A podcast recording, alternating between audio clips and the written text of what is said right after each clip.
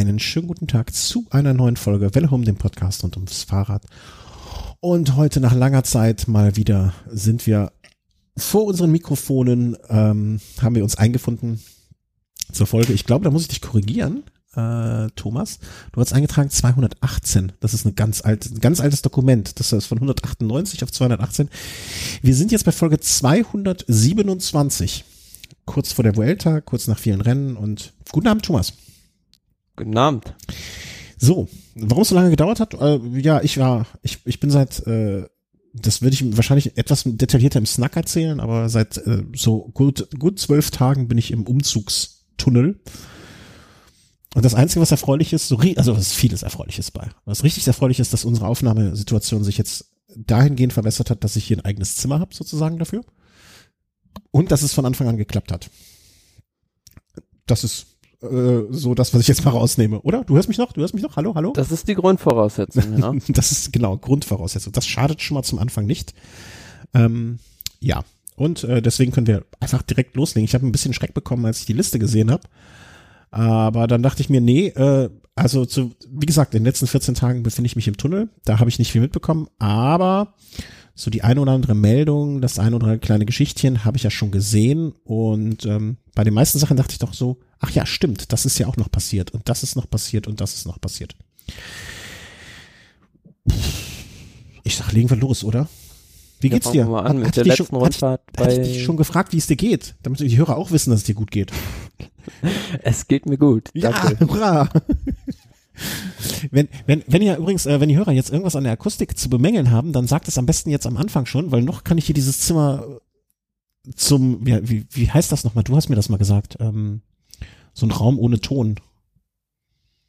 Hast du äh, das gesagt? Tonstudio oder was? Ja, das so, so, so an die Wände, so wie früher, so, so Eierschalenkartons oder so.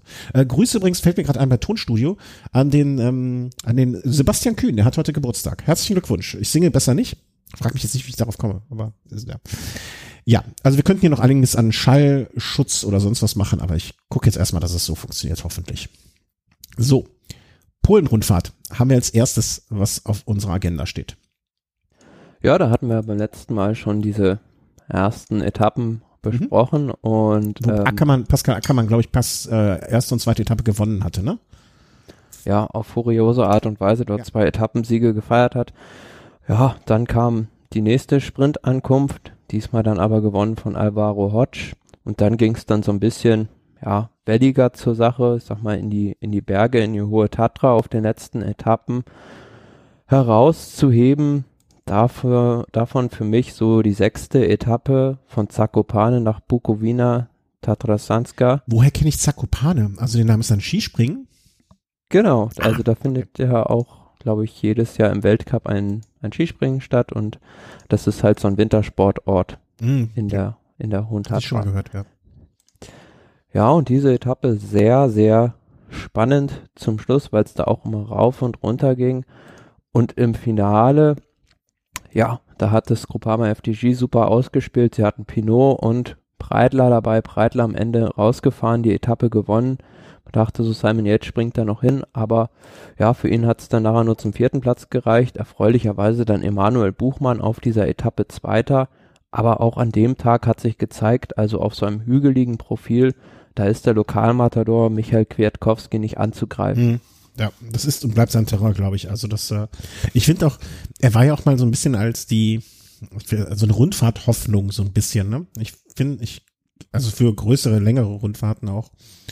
Ähm, ich glaube, dass er sich jetzt mehr auf sowas spezialisiert, äh, es tut ihm ganz gut und äh, schadet der ganzen seiner Karriere sicherlich nicht. Ob schon man natürlich sagen muss, dass er bei Sky einer der stärksten Helfer in den Bergen im Hochgebirge auch ist. Ja, aber dann auch so immer seinen schlechten Tag äh, oder oder sagen wir so auf nicht so lange auf so konstant hohem Niveau ist, finde ich. Ne? Also naja, das kann ja auch so ein bisschen, also wir wissen ja, dass bei Sky da so eine besondere Vorgehensweise gibt, dass ähm, die da einem Helfer beispielsweise sagen, du schonst dich jetzt an dem Tag, dafür bist du an Tag X dann da vorne damit dabei und springst für jemand anderes ein. Mhm. Ja, kann sein, aber ich, ich, ich glaube, wenn er jetzt, also ich, ich finde auf solchen Terrain und solchen kleineren Umfahrten, da ist es, das ist seine Stärke. Ist ja auch nichts Schlimmes, ist ja nichts Verwerfliches, im Gegenteil, ich finde das sehr gut, ähm, dass man sich da spezialisieren könnte. Ähm, er hat dann am Ende auch, äh, Moment, ich muss, ich, ich muss mich noch, also gesessen habe ich früher besser, muss ich sagen. Ähm, alles noch ein bisschen unbequem, das muss ich hier noch einspielen. Ähm, er hat dann am Ende des Tages auch, beziehungsweise dieser Woche, äh, die Rundfahrt gewonnen. Äh, nach der siebten Etappe, wie heißt der letzte Ort? Bukovina Tatran. Das ist genau derselbe Ort wie auf der genau, sechsten der Etappe Etappe. davor. Ja. Bukowina. Da hatte äh, Simon Yates dann äh, vor Thibaut Pinot die Etappe abgeschossen. War auch so ein welliges Terrain, ne? Ja, jetzt war er recht, recht früh im Finale rausgefahren und wurde dafür dann, ja, verdientermaßen belohnt. Mhm. Und am Ende, wie du eben schon gesagt hast, Michael Kwiat- Kwiatkowski an erster Stelle, Pascal Ackermann, äh, immerhin beim grünen Trikot an äh, zweiter Stelle sozusagen, ne? Und Emanuel Buchmann, Platz sieben in der Gesamtwertung. Also kann man sagen, haben sie sich ganz gut aus der Affäre gezogen. Ja, und die Bergwertung gewonnen von Patrick bon Konrad. Ach, da sehe ich es ja auch noch. Ja, genau. Ja, kann man, kann, kann man nicht meckern, wie ich finde, ne? Also da, ähm, und es war ja Definitiv eine sehr gute Ausbeute. immer so ein bisschen das Ziel, Bora internationaler werden zu lassen, im Sinne von die Marke Bora ähm, jetzt so europaweit, weltweit ein bisschen zu etablieren. Also der, der, die Marke einfach. Ich meine, Bora Hans, Hans Grohe sind natürlich schon in Deutschland bekannte und etablierte Marken, aber das alles so ein bisschen noch zu internationalisieren, auf einen größeren Markt zu bringen und so weiter und so fort. Insofern, das muss man dann ja auch immer sehen, ne? dass dem Sponsor damit ähm, seinen Ansprüchen gerecht wird und äh, ja, alles, alles richtig gemacht, würde ich sagen, von der aus deren Warte. Ähm, dann kam als nächstes die, wie ich finde, immer so ein bisschen komisch, äh, Europameisterschaften. Also ne, im Fußball sagt man, die Europameisterschaften sind ja schon schwieriger als die Weltmeisterschaften. Habe ich mal, hat mir mal irgendjemand gesagt, ob das stimmt, weiß ich nicht. Ähm, zu gewinnen und äh, das gilt im Radsport, glaube ich, eher nicht so. Ähm, Es ist so eine Art Mini-WM Ja. sozusagen. Also es ist daher nicht so schwierig zu gewinnen wie die Weltmeisterschaft, weil das Prestige bei einer Weltmeisterschaft noch um einiges höher ist, Ja. da es die Europameisterschaft ja jetzt erst seit drei Jahren gibt. Äh, ist es beim, beim Fußball ist aber doch die Weltmeisterschaft schon auch das Prestige, äh, ist, äh, sind die da vom Prestige ja auch äh, so unterschiedlich? Also, Klar, natürlich ist es äh, ein schönerer Titel, Weltmeister zu sein, aber nimmt man das rein Sportliche, dann ist eigentlich die Europameisterschaft, der Europameisterschaftstitel mehr wert als der, ja, ne? als der Weltmeisterschaftstitel. Ja, hatte ich auch so mal äh, irgendwie, ähm, ähm, Aber wenn wir jetzt beim, beim Radsport die Weltmeisterschaft mit der Europameisterschaft vergleichen, dann muss man doch sagen, dass dieses Fahrerfeld, was bei der Europameisterschaft am Start steht, nicht mit dem einer Weltmeisterschaft Ja. konkurrenzieren kann. nein, auf gar keinen Fall. Ich weil, weil ja auch äh, in dem Sinne der Radsport ein deutlich globalerer ist als der Fußball, finde ich zumindestens. Ne? Also, ähm, obwohl der Fußball in Afrika, Radsport in Afrika ist. Ja, aber stell dir jetzt mal beispielsweise die, also diese Europameisterschaft jetzt auf dem Parcours der WM in Innsbruck vor Mhm. und die Kolumbianer fehlen komplett. Naja, also gerade dieses Jahr, ne, ist das äh, wirklich sind ja quasi die Brasilianer des Radsports. warte, warte, warte, warte, notieren, bevor ich. Ich habe, du hast immer so schöne Sendungstitel. Der Kolumbianer ist der Brasilianer. Notiert Brasilianer des Radsport. Obwohl ich sind wollte ja auch in gewisser Weise so Virtuosen auf, Ja. auf ihrem Arbeitsgerät. Ah, schön. Äh, Dann die Sprache, du benutzt die Sprache wie ein Pinsel, um das Bild zu malen. Ähm, aber apropos Pinsel, ähm, wie ist es denn ausgegangen, das äh, Europameisterschaftsrennen? Ja, das Straßenrennen, also ich habe das sehr intensiv verfolgt und es war, ähm, fand ja ohne Funk statt und es war sehr spannend anzusehen, weil bei so, ja, sagen wir Nationalmannschaftsrennen ist es ja eigentlich immer so, dass ähm, die großen Favoriten sich doch im Wesentlichen immer belauern und nur auf die anderen großen Favoriten schauen und wenn du dann halt nicht gleich nach zehn Sekunden weißt, ähm, wer da jetzt vorne in der Gruppe wegfährt, dann kann es dann schon zu spät sein. Und so war es dann im Finale auch, als sich diese kleine Gruppe, die von Nico Denz eigentlich initiiert wurde, abgesetzt hatte. Unter anderem mit Mathieu van der Poel, Wout van Aert, den beiden Cross-Spezialisten, aber auch mit den beiden Italienern Trentin und Cimolai und Albasini, Pierre-Luc Perichon und Herrada. Lammerting war auch noch dabei.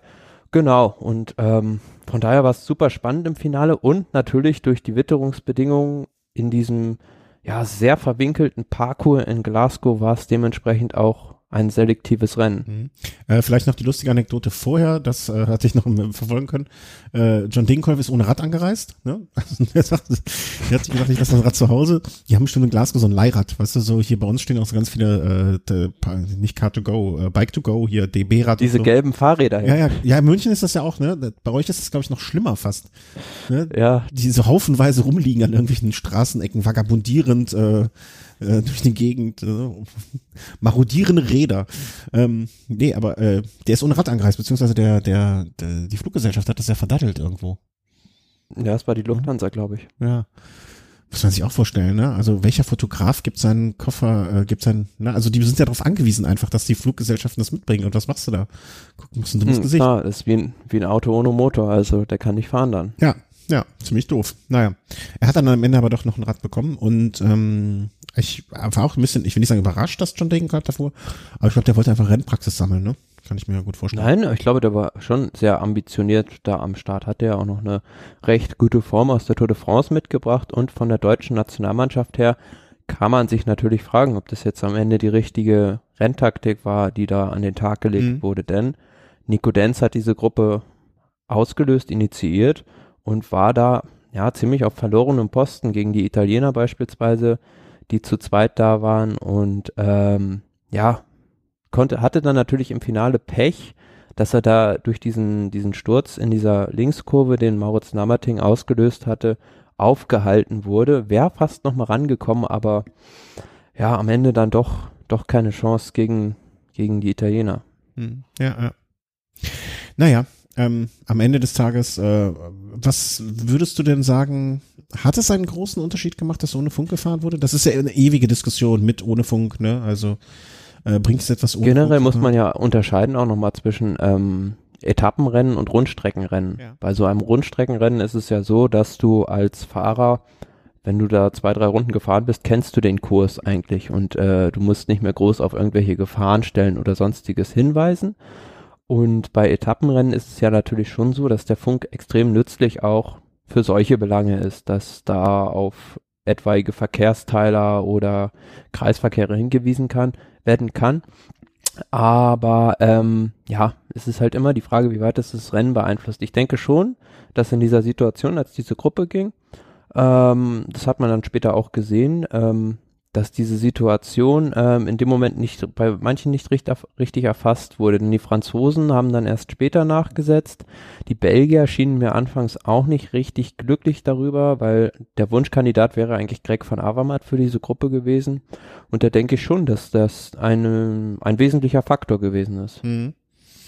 Würdest du denn also mit der Erfahrung oder mit dem, was du da jetzt gesehen hast, ähm, denken, okay, vielleicht ist das dann doch die, eine gute Sache?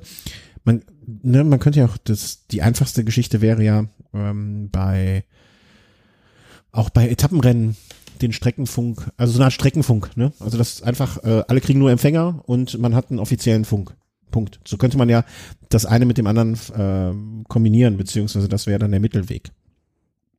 Klar, da gibt's ja viele Verfechter, die sowas, sowas schon seit Jahren fordern, aber es scheitert, denke ich, bislang größtenteils am Widerstand der Fahrer und der sportlichen Leiter. Natürlich wollen die sportlichen Leiter so ein, also so ein riesiges Stück Kontrolle, was sie durch den Funk definitiv haben, natürlich nicht einfach so abgeben und dementsprechend werden die da auch ständig bei der UCI oder bei den anderen großen Rennveranstaltern intervenieren und Mhm. sich dagegen sträuben. Ja, ja.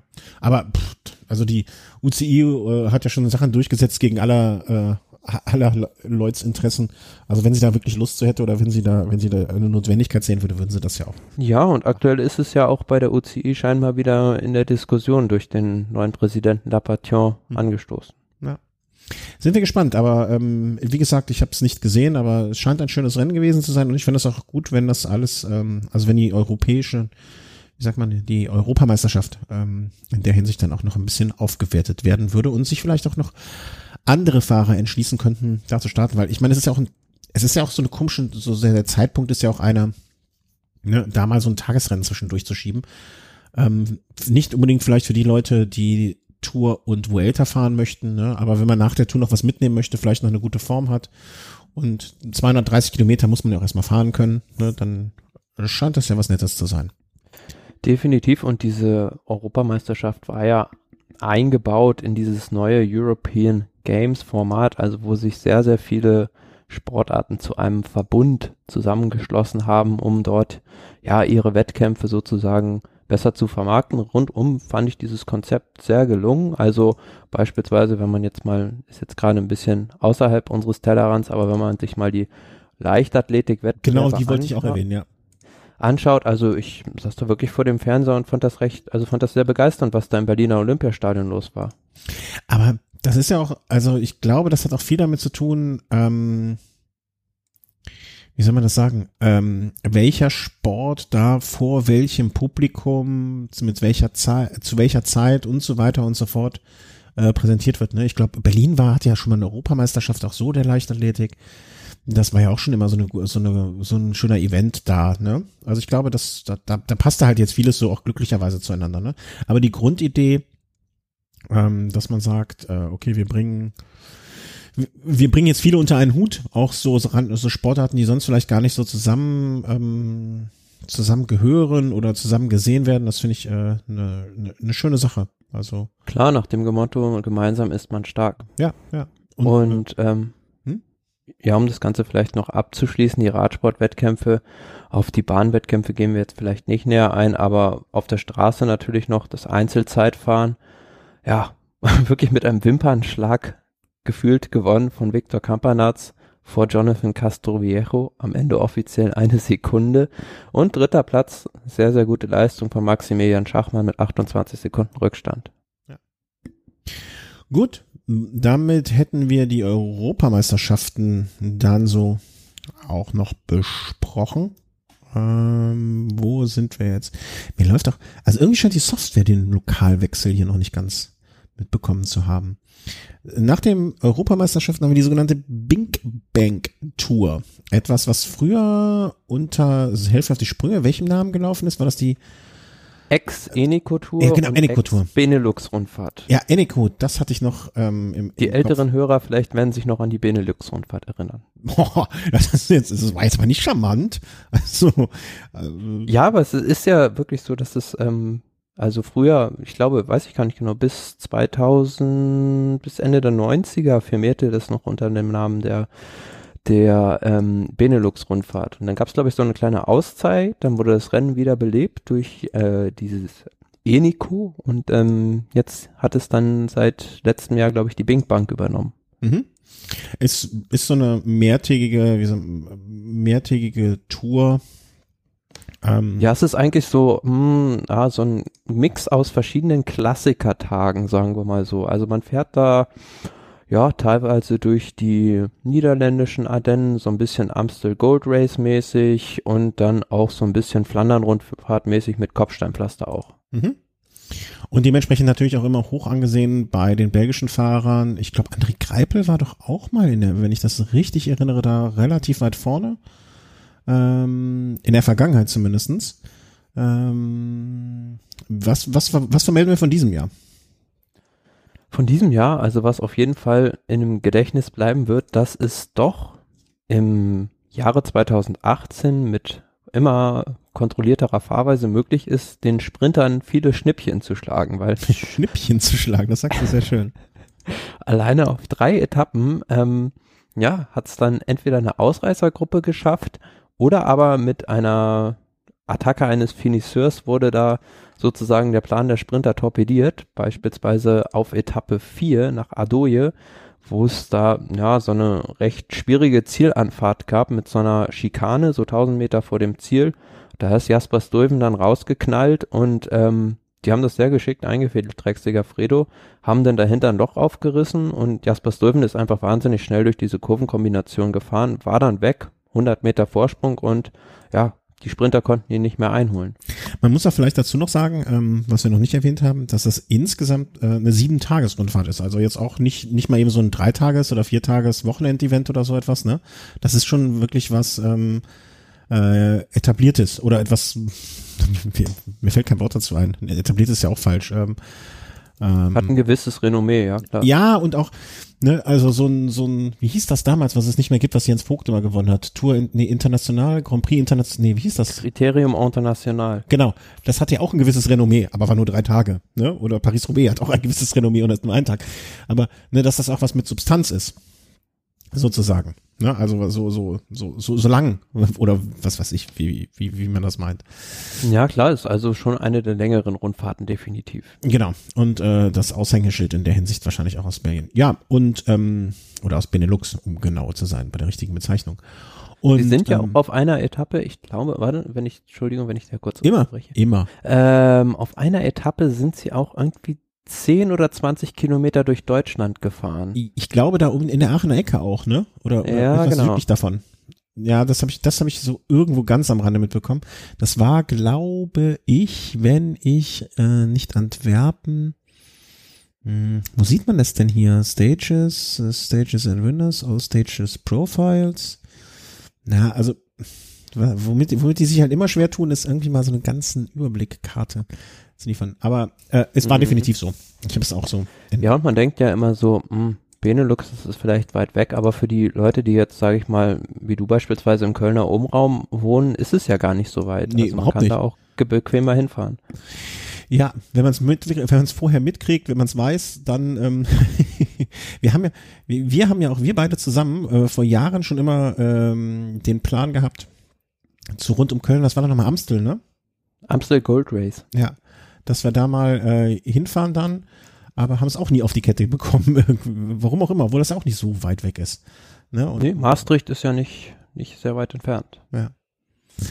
Ja, ja. Also, ähm, was gibt's sonst noch davon zu erzählen? Was hast du sonst noch mitgenommen von der Eurofahrt? Ja, Matej Mohoric, definitiv ähm, eine Rundfahrt, die mit sehr viel ja, taktischer Finesse und taktischem Können gewonnen wurde von Mohoric, weil der war natürlich da der Übermacht, vor allem des Quickstep-Teams, sah er sich ausgesetzt und ähm, er hat es trotzdem am Ende, am Ende gewonnen, wenn auch knapp dann im, im Klassement mit fünf Sekunden Vorsprung nur von Michael Matthews, der die letzte Etappe ähm, an der Mauer von Gerardsbergen für sich entscheiden konnte. Und ja, Maximilian Schachmann hat sich da auch wieder formidabel aus der Affäre gezogen.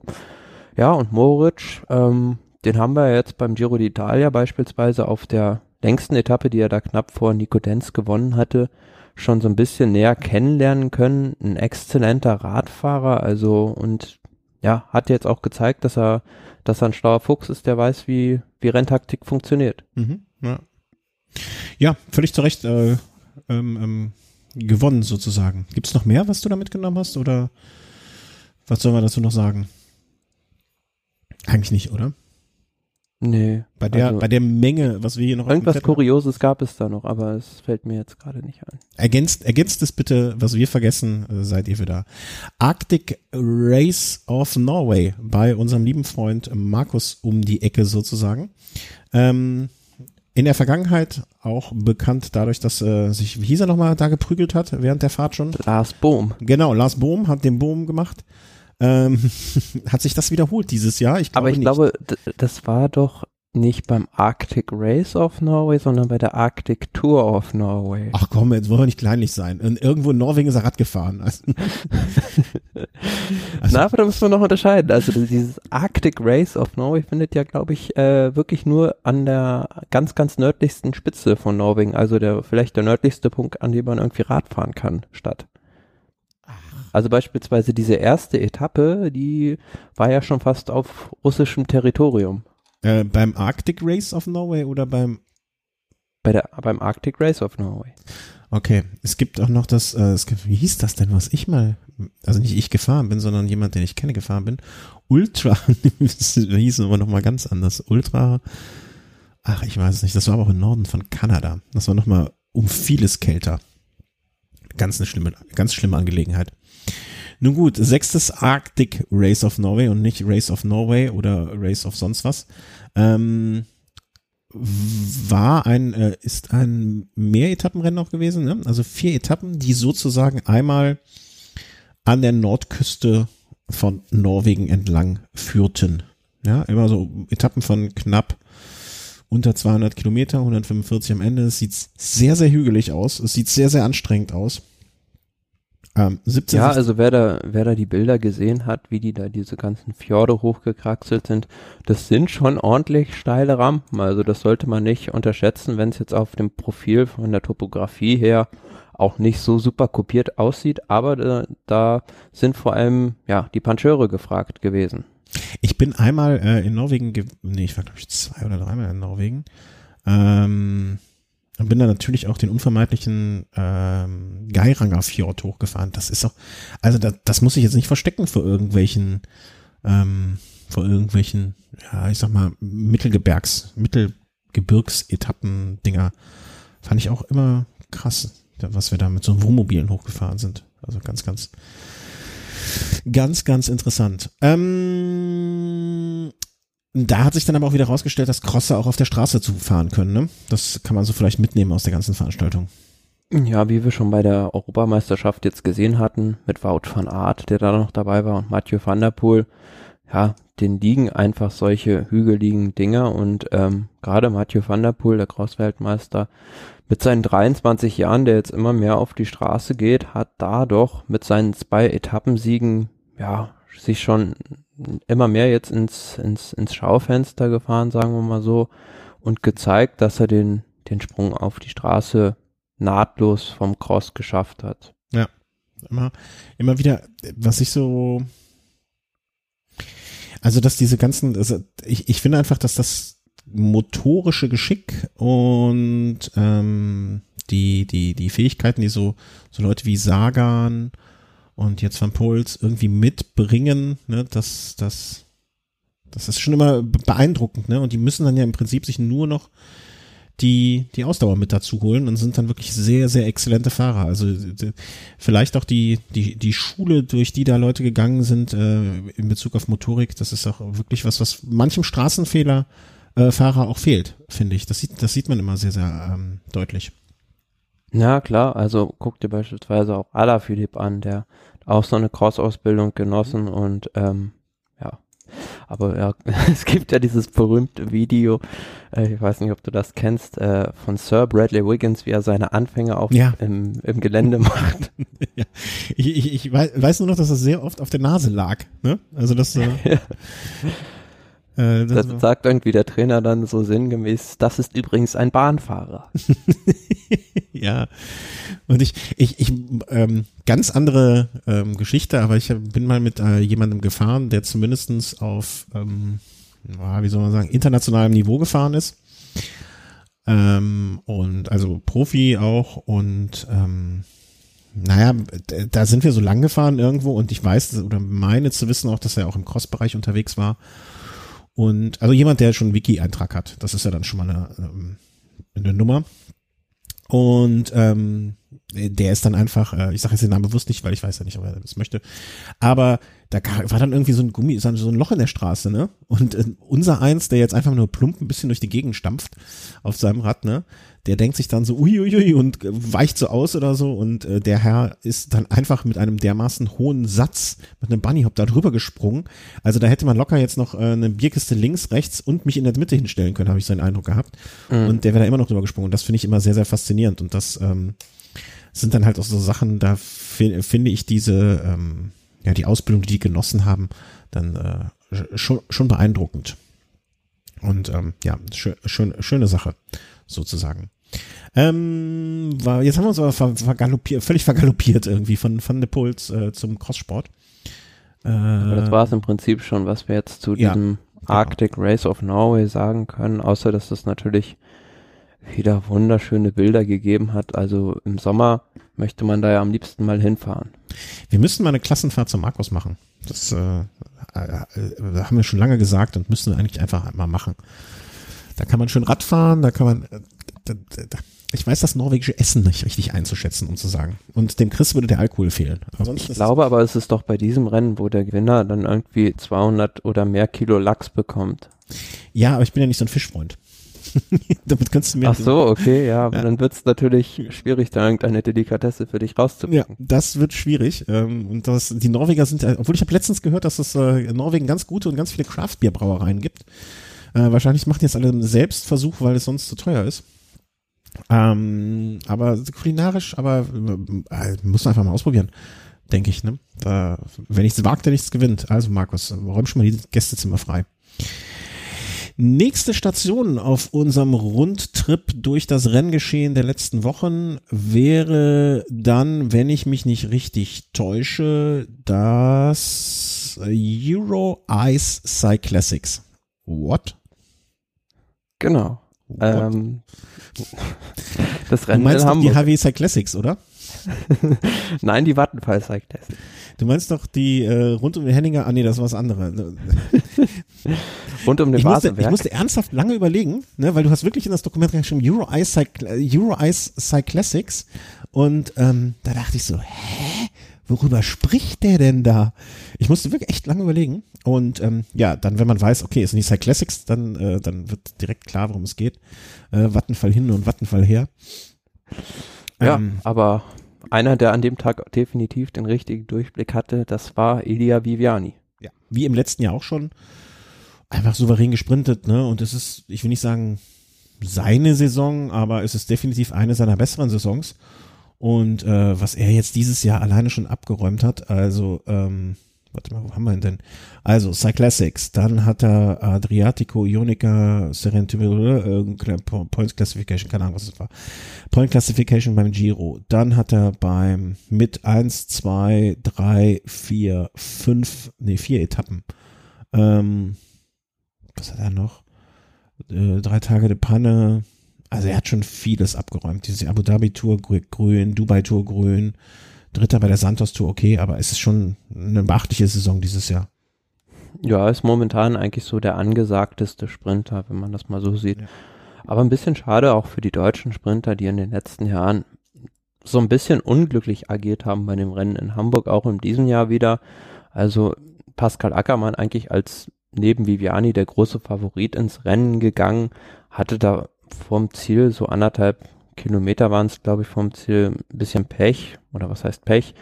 Äh, musste, hat da irgendwie eine Welle abbekommen oder selbst eine gefahren und dadurch ist er dann gestürzt und hätte da John Degenkolb fast noch mit abgeräumt, aber umso beachtlicher, dass sich dann Dege in diesem Finale noch weiter noch wieder nach vorne gekämpft hat und am Ende dann, ja, sehr, sehr formidabel dann noch Vierter geworden ist. Ja. Pech, also, aber ich finde, grundsätzlich haben die Deutschen ja bei diesen deutschen Rennen eigentlich oft Pech. Ne? Vielleicht ist, liegt das auch, hängt das was mit dem Druck oder Erwartungshaltung zusammen. Ich sage ja immer, ne, ähm, Arthur Tabat hört in Köln erst auf, wenn Greipel mal gewonnen hat. Und ich, ich glaube noch zwei, drei Jahre, dann lassen den Greipel einfach alleine fahren, äh, damit, damit, er das mal abschießen kann. Ja, aber André Greipel war der letzte Sieger in Hamburg, der letzte Deutsche 2015. Ja, okay. Ja, ich spreche ja noch von ähm, äh, von, von, von, von Köln. Aber das hatte ich jetzt gar nicht auf dem Schirm, das ist okay. In Köln liegt es ja noch länger zurück, dass da mal ein Deutscher gewonnen hat. Ich glaube, es war sogar Knies. Wäre auch meine erste Vermutung gewesen, aber in Köln, nee, da war noch jemand anderes. Ähm, Knies weiß ich. Ähm, naja, müssen wir jetzt nicht recherchieren. Also irgendwie, äh, einigen wir uns auf Knies, dann haben wir unsere Ruhe. Ähm, aber er hat auf jeden Fall mal gewonnen der, der Knies war ja auch damals ein großer Fan. Ja, der letzte deutsche Sieger war Christian Knies ah, 2006. Okay. Erinnere mich, erinnere ich mich sogar noch dran. Die sind, glaube ich, aus so einer Vierer-, Fünfer-Gruppe oder so ist er weggesprintet. Zweiter ähm, David Kopp. Ja. Der alte belgische Kirmesrennen-Kokser. das war ja doch, oder? Nicht, dass ich wieder irgendwie Gerüchte verbreite, die hinterher nicht stimmen. Der ist doch bei irgendeinem belgischen Kirmesrennen dann auf Kokain getestet worden. Naja was will man machen, was will man machen? Gibt ja genug andere große deutsche Radsportler, die sich in der Hinsicht gerade nicht mit rumbekleckern. Da will man lieber den Mantel des Schweigens drüber, ähm, drüber äh, verbreiten. Ähm, wir waren jetzt bei den Cyclassics. Ja, Viviani hat gewonnen. Mehr muss man da eigentlich auch nicht zu sagen. Kein Deutscher, leider Gottes. Ähm, aber was soll's. Aber war, glaube ich, insgesamt eine schöne Veranstaltung. Ich habe jetzt gutes Wetter. Vom Jedermann-Rennen habe ich auch nur Gutes gehört. Da, das ist ja auch so eine der Veranstaltungen, wo es gerne mal kracht, genauso wie in Berlin. Aber habe ich dieses Jahr, vielleicht hatte ich Glück, dass ich es nicht mitbekommen habe, aber nicht so viel gehört. Klar, den einen oder anderen Sturz wird es auch gegeben haben, aber zumindest nicht übertrieben viel. Das war ja früher immer so, dass wir gesagt haben, ey, wenn es bei solchen Rennen ähm, schlechtes Wetter hat, ähm, dann können wir schon mal die Laufräder in der nächsten Woche rausholen, weil dann werden Laufräder gekauft. Aber das äh, ist ja zum Glück nicht gewesen, der Fall. So, ich habe mir gerade hier selber ein Bein gestellt und habe mir irgendwie die Tastatur neu belegt, ohne es zu wollen. Äh, gehen wir in den äh, schönen Start jenseits des Ozeans äh, und ähm, dort gibt es einen komischen Präsidenten, aber trotzdem wird Radsport betrieben zum Glück und ähm, zur Tour of Utah, ein für dort für, für Amerikaner doch schon relativ wichtiges Rennen, ne? Um genau zu sein, die Larry H. Miller Tour of Utah. heute haben wir, haben wir heute den Genauigkeits-Taktometer äh, ähm, äh, rausgepackt. Nee, also ich weiß jetzt nicht genau, was da hinter diesem Sponsoring-Titel dahinter steckt, aber. Larry H. Ähm, ja. Im Zweifel in Amerika Bier. Ja, wer weiß. Ähm, aber es ist eines der, ja doch, prestigeträchtigsten Rennen in, in Amerika und auch traditionell eine sehr bergige Rundfahrt und warum ich das jetzt hier bei uns nochmal hereingehoben habe, weil er so ein, ja, ein Talent womöglich seinen richtigen Durchbruch geschafft hat, nämlich Sepp Kuss vom Team Lotto NL Jumbo. Er ist 23 Jahre alt und ja, hat drei Etappen gleich bei diesem Rennen gewonnen. Gut, kann man jetzt sagen, da waren jetzt nicht so die Rundfahrten-Cracks am Start, aber immerhin beispielsweise mit einem Michael Woods, einem Ben Hermans, Jack Hay, ja, ja, klar. Brent Bookwalter sind halt auch Leute, die du erstmal schlagen musst mit 23 Jahren und dann dort drei Etappen zu gewinnen und deshalb hat er sich für mich, also kommen wir später auch noch zu, so ein bisschen in den Dunstkreis der Vuelta Geheimfavoriten gefahren. Ja, so ein Dombrowski, den, der Name sagt mir jetzt zum Beispiel was. Ich möchte, dass meine Tochter später mit einem Typen ausgeht, der den Namen Taylor Eisenhardt trägt. Taylor Eisenhardt. Über Namen Witze machen ist natürlich das Allerleichteste und das ist eigentlich ganz schlimm, aber der Name ist schon. Ach, fällt mir in dem Zusammenhang ein, ähm, Jelly Belly, die ja jahrelang äh, Sponsor sind von dem Team, ne? Ich glaube, ich habe irgendwo gelesen, die ziehen sich zurück, leider Gottes. Ähm, ich fand die Trikots immer sehr, sehr lustig. Also die, die hatten ja dann auch so Trikots mit so mit diesen Bonbons drauf und dem Schriftzug. Das fand ich immer sehr amüsant. Wollte ich mir immer mal eins kaufen. Ähm, hab's dann irgendwie nie gemacht, aber Vielleicht ähm, gibt's jetzt günstiger. Gibt's jetzt vielleicht, oder erst recht teurer, ne? Das kann natürlich auch sein. Ähm, Jelly Belly Maxis Team hieß es im zuletzt. Oder bis dato. Immer, immer ein, ein, ein bunter, bunter Reigen im Trikot. Ähm, ja, also Sepp Kuss, äh, du sagst, werfen wir ein Auge drauf, müssen wir uns merken. Äh, Den behalten wir im Auge. Ja, Tour of Alberta ist jetzt auch nichts ganz Unbekanntes, letztes Jahr Zweiter. Letztes Jahr Neunter schon in Utah im Gesamtklassement. Mhm, mhm, mhm. Ja, ja, und in dem Zusammenhang vielleicht auch noch eine eher traurige Nachricht, wo wir schon über amerikanische Rundfahrten-Talente sprechen.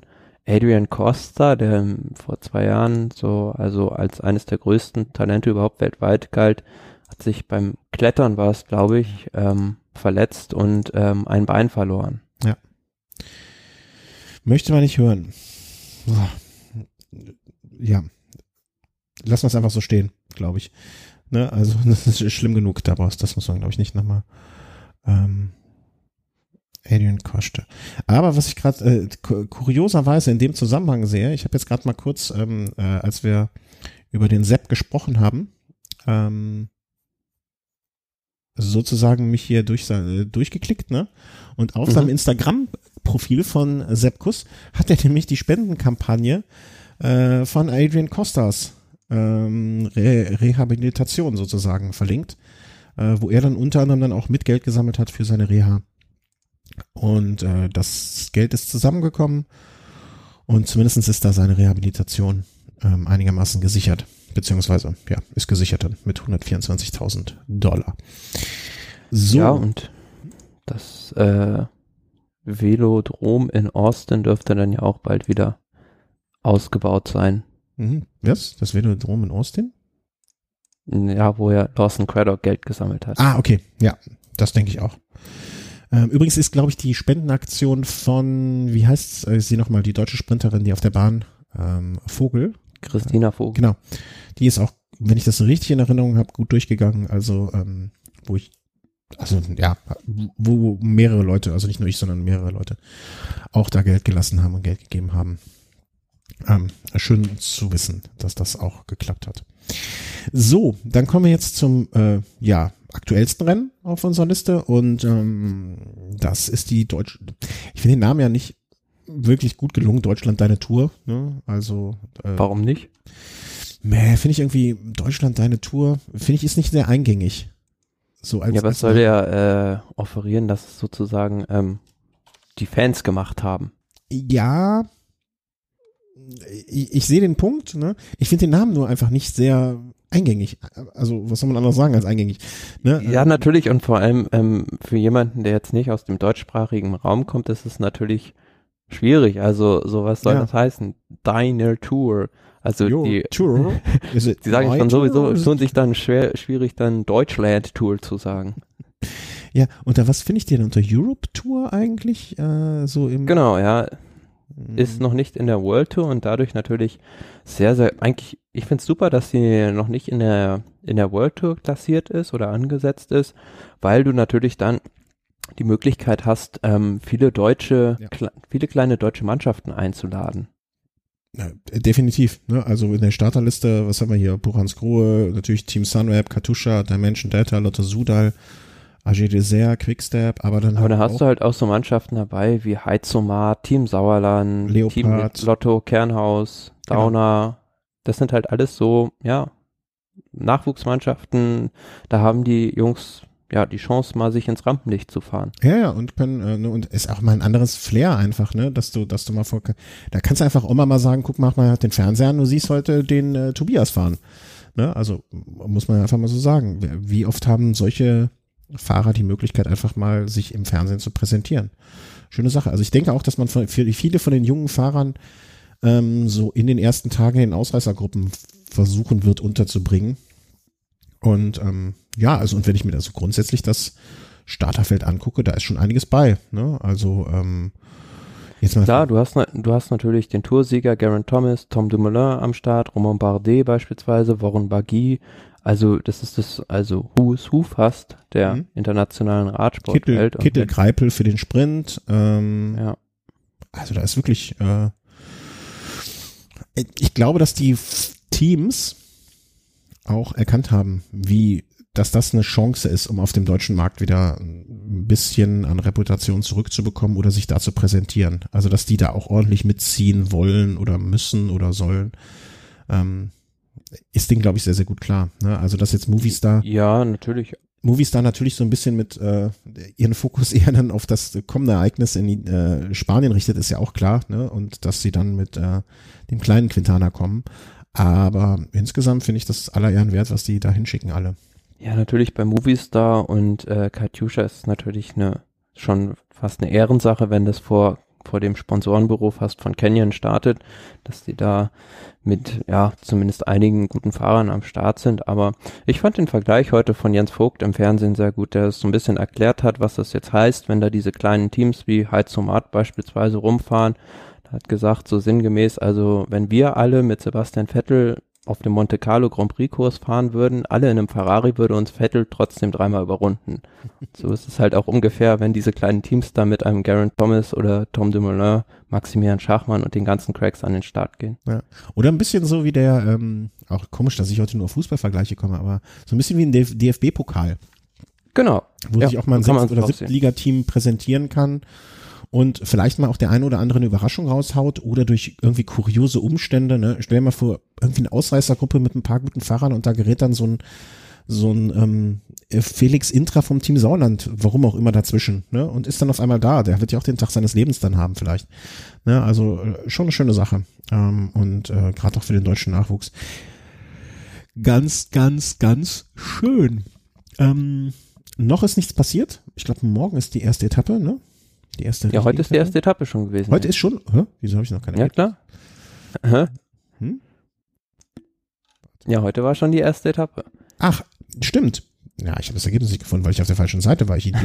Von Koblenz nach Bonn. Also sie sind ja fast bei dir vorbeigefahren. Ach, deswegen der Stau hier. Ich habe mich schon aufgeregt, was hier los wäre.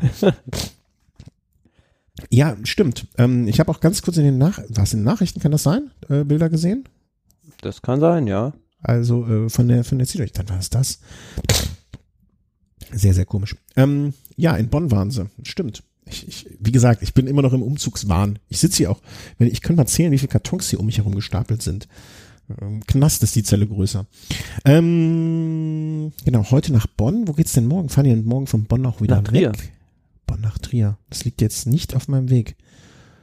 Naja, wo fahren die lang? Ich, ich, bräuchte mal, ich bräuchte mal so eine Karte. Ja, das Muss- ist ja auch, ja, also wenn, Muss machbar sein. Ähm, ihr seht, also wir haben uns mit der Deutschlandtour, das muss ich zu meiner Schande gestehen, auch viel zu wenig beschäftigt. Ähm, kann man nur, ähm, also so, so sehr ich das unterstütze und so sehr ich der ganzen Geschichte die Daumen drücke, dieses Jahr kam es uns einfach nicht, also mir zumindest nicht gelegen.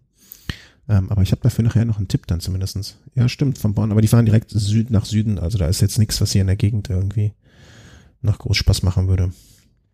Ja, aber heute war so eine, die, zum Auftakt so eine klassische Etappe, die prädestiniert für eine Massenankunft war.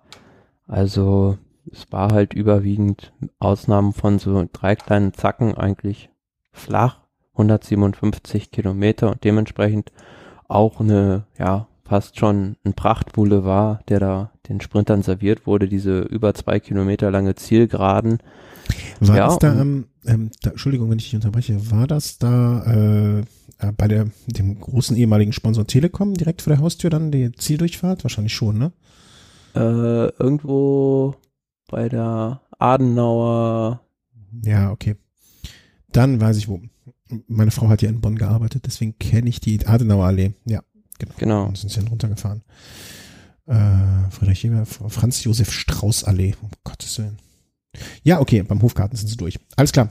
Ähm, ja, klar. Also das ist wie gemacht für einen Sprint. Die ist so ein bisschen wie in Köln die Rhein-Ufer-Straße dann, die ja auch dafür gemacht ist eigentlich von Sprintern, die Ankunft, äh, den An die Ankunft zu bieten. Naja, und da war, halt, äh, wie, wie du es beschrieben hast und wie ich es gesehen habe, dann der Ackermann äh, einfach hatte nicht das richtige Timing, um es vorsichtig zu sagen. Ja, Bora hat sich da so als das Team hervorgetan, das da unbedingt auf Biegen und Brechen diesen Sprintsieg haben will, weil es natürlich für Bora, die deutsche Mannschaft, ja auch mit sehr, sehr viel Ehre verbunden ist, wenn man da die erste Etappe der Deutschlandtour gewinnen würde. Aber Rüdiger Selig als letzter Anfahrer ist da, glaube ich, so 350 Meter vom Ziel rausgegangen. Und dann war natürlich dann schon Pascal Ackermann im Wind. Und bei, glaube ich, leichten Gegenwindverhältnissen ist er dann doch ein Stückchen zu früh losgefahren. Also vom rein von der Stärke her hätte das, glaube ich, gewinnen können, aber war dann einfach zu lange im Wind, sodass ihm da auf den letzten Meter ein bisschen die Beine eingeschlafen sind und Alvaro Hodge noch vorbeifahren konnte. Mhm. Nächsten Tagen, vielleicht, äh, also eigentlich ist ja der primäre Fokus jetzt bei uns auf der Vuelta, aber um vielleicht nochmal zumindest die ganze Geschichte. Ja, heute war eine Sprintetappe, morgen ist das so ein bisschen Trier? anders. Da Mhm. geht's nach Trier und da haben wir dann ähm, so, ja, sagen wir so 20 Kilometer vom Ziel einen Berg, 2,5 Kilometer mit fast 8 Prozent im Schnitt und dann nochmal, ja, ne, auch noch einen ordentlichen Anstieg, würde ich fast sagen. So, da gut sieben Kilometer vom Ziel. Also die rein rassigen Sprinter sehe ich da jetzt nicht vorne. Mhm. Also eher vielleicht noch jemanden wie Pascal Ackermann, der damit drüber kommen könnte. Aber natürlich auch eine super Etappe für so einen Finisseur, beispielsweise Maximilian Schachmann wäre da jemand, den ich mir gut vorstellen könnte, der sich so diese Etappe bunt im Kalender angemalt hat. Mhm. Auf jeden Fall. Also, was ich mal positiv hervor, hervorheben möchte, also ich weiß, wir haben vor, ich glaube gar nicht im Race, sondern im Snack, uns mal ein bisschen, ich will nicht sagen echauffiert, aber es gibt ja auch diese Jedermann-Veranstaltung im Rahmen. Und da haben wir da mal drüber gesprochen und das war wirklich so, dass wir gesagt haben, also pff, wäre das interessant für uns? Nein. Also, ich, wär- also ich weiß nicht, wie du es siehst, aber ich, ich weiß den Preis jetzt auch nicht mehr. Es war für meine, für meinen Geschmack sehr, sehr, sehr teuer. Für Sachen, die man, also ne, ich, ich möchte nicht bei jeder Veranstaltung, wo ich fahre, das Trikot haben und gezwungenermaßen mitkaufen. Als Option finde ich das ja immer super, ne, aber man hat automatisch immer ein Trikot mitgekauft und so weiter. Das fand ich alles doof. Aber ähm, um es positiv, das Positive herauszuheben, was die hier auf der Webseite machen, also der Auftritt und so weiter mit den Informationen, die da zur Verfügung gestellt werden, wurden, äh, werden, ist schon ganz, ganz ordentlich. Also das möchte ich, finde ich bei manchen großen Rennen. Ich erinnere mich noch an vor zwei, drei, vier Jahren die, ähm, die Seite von der Vuelta, als die ASO da glaube ich noch nicht mit dabei war. Ähm, das war schon recht schrecklich.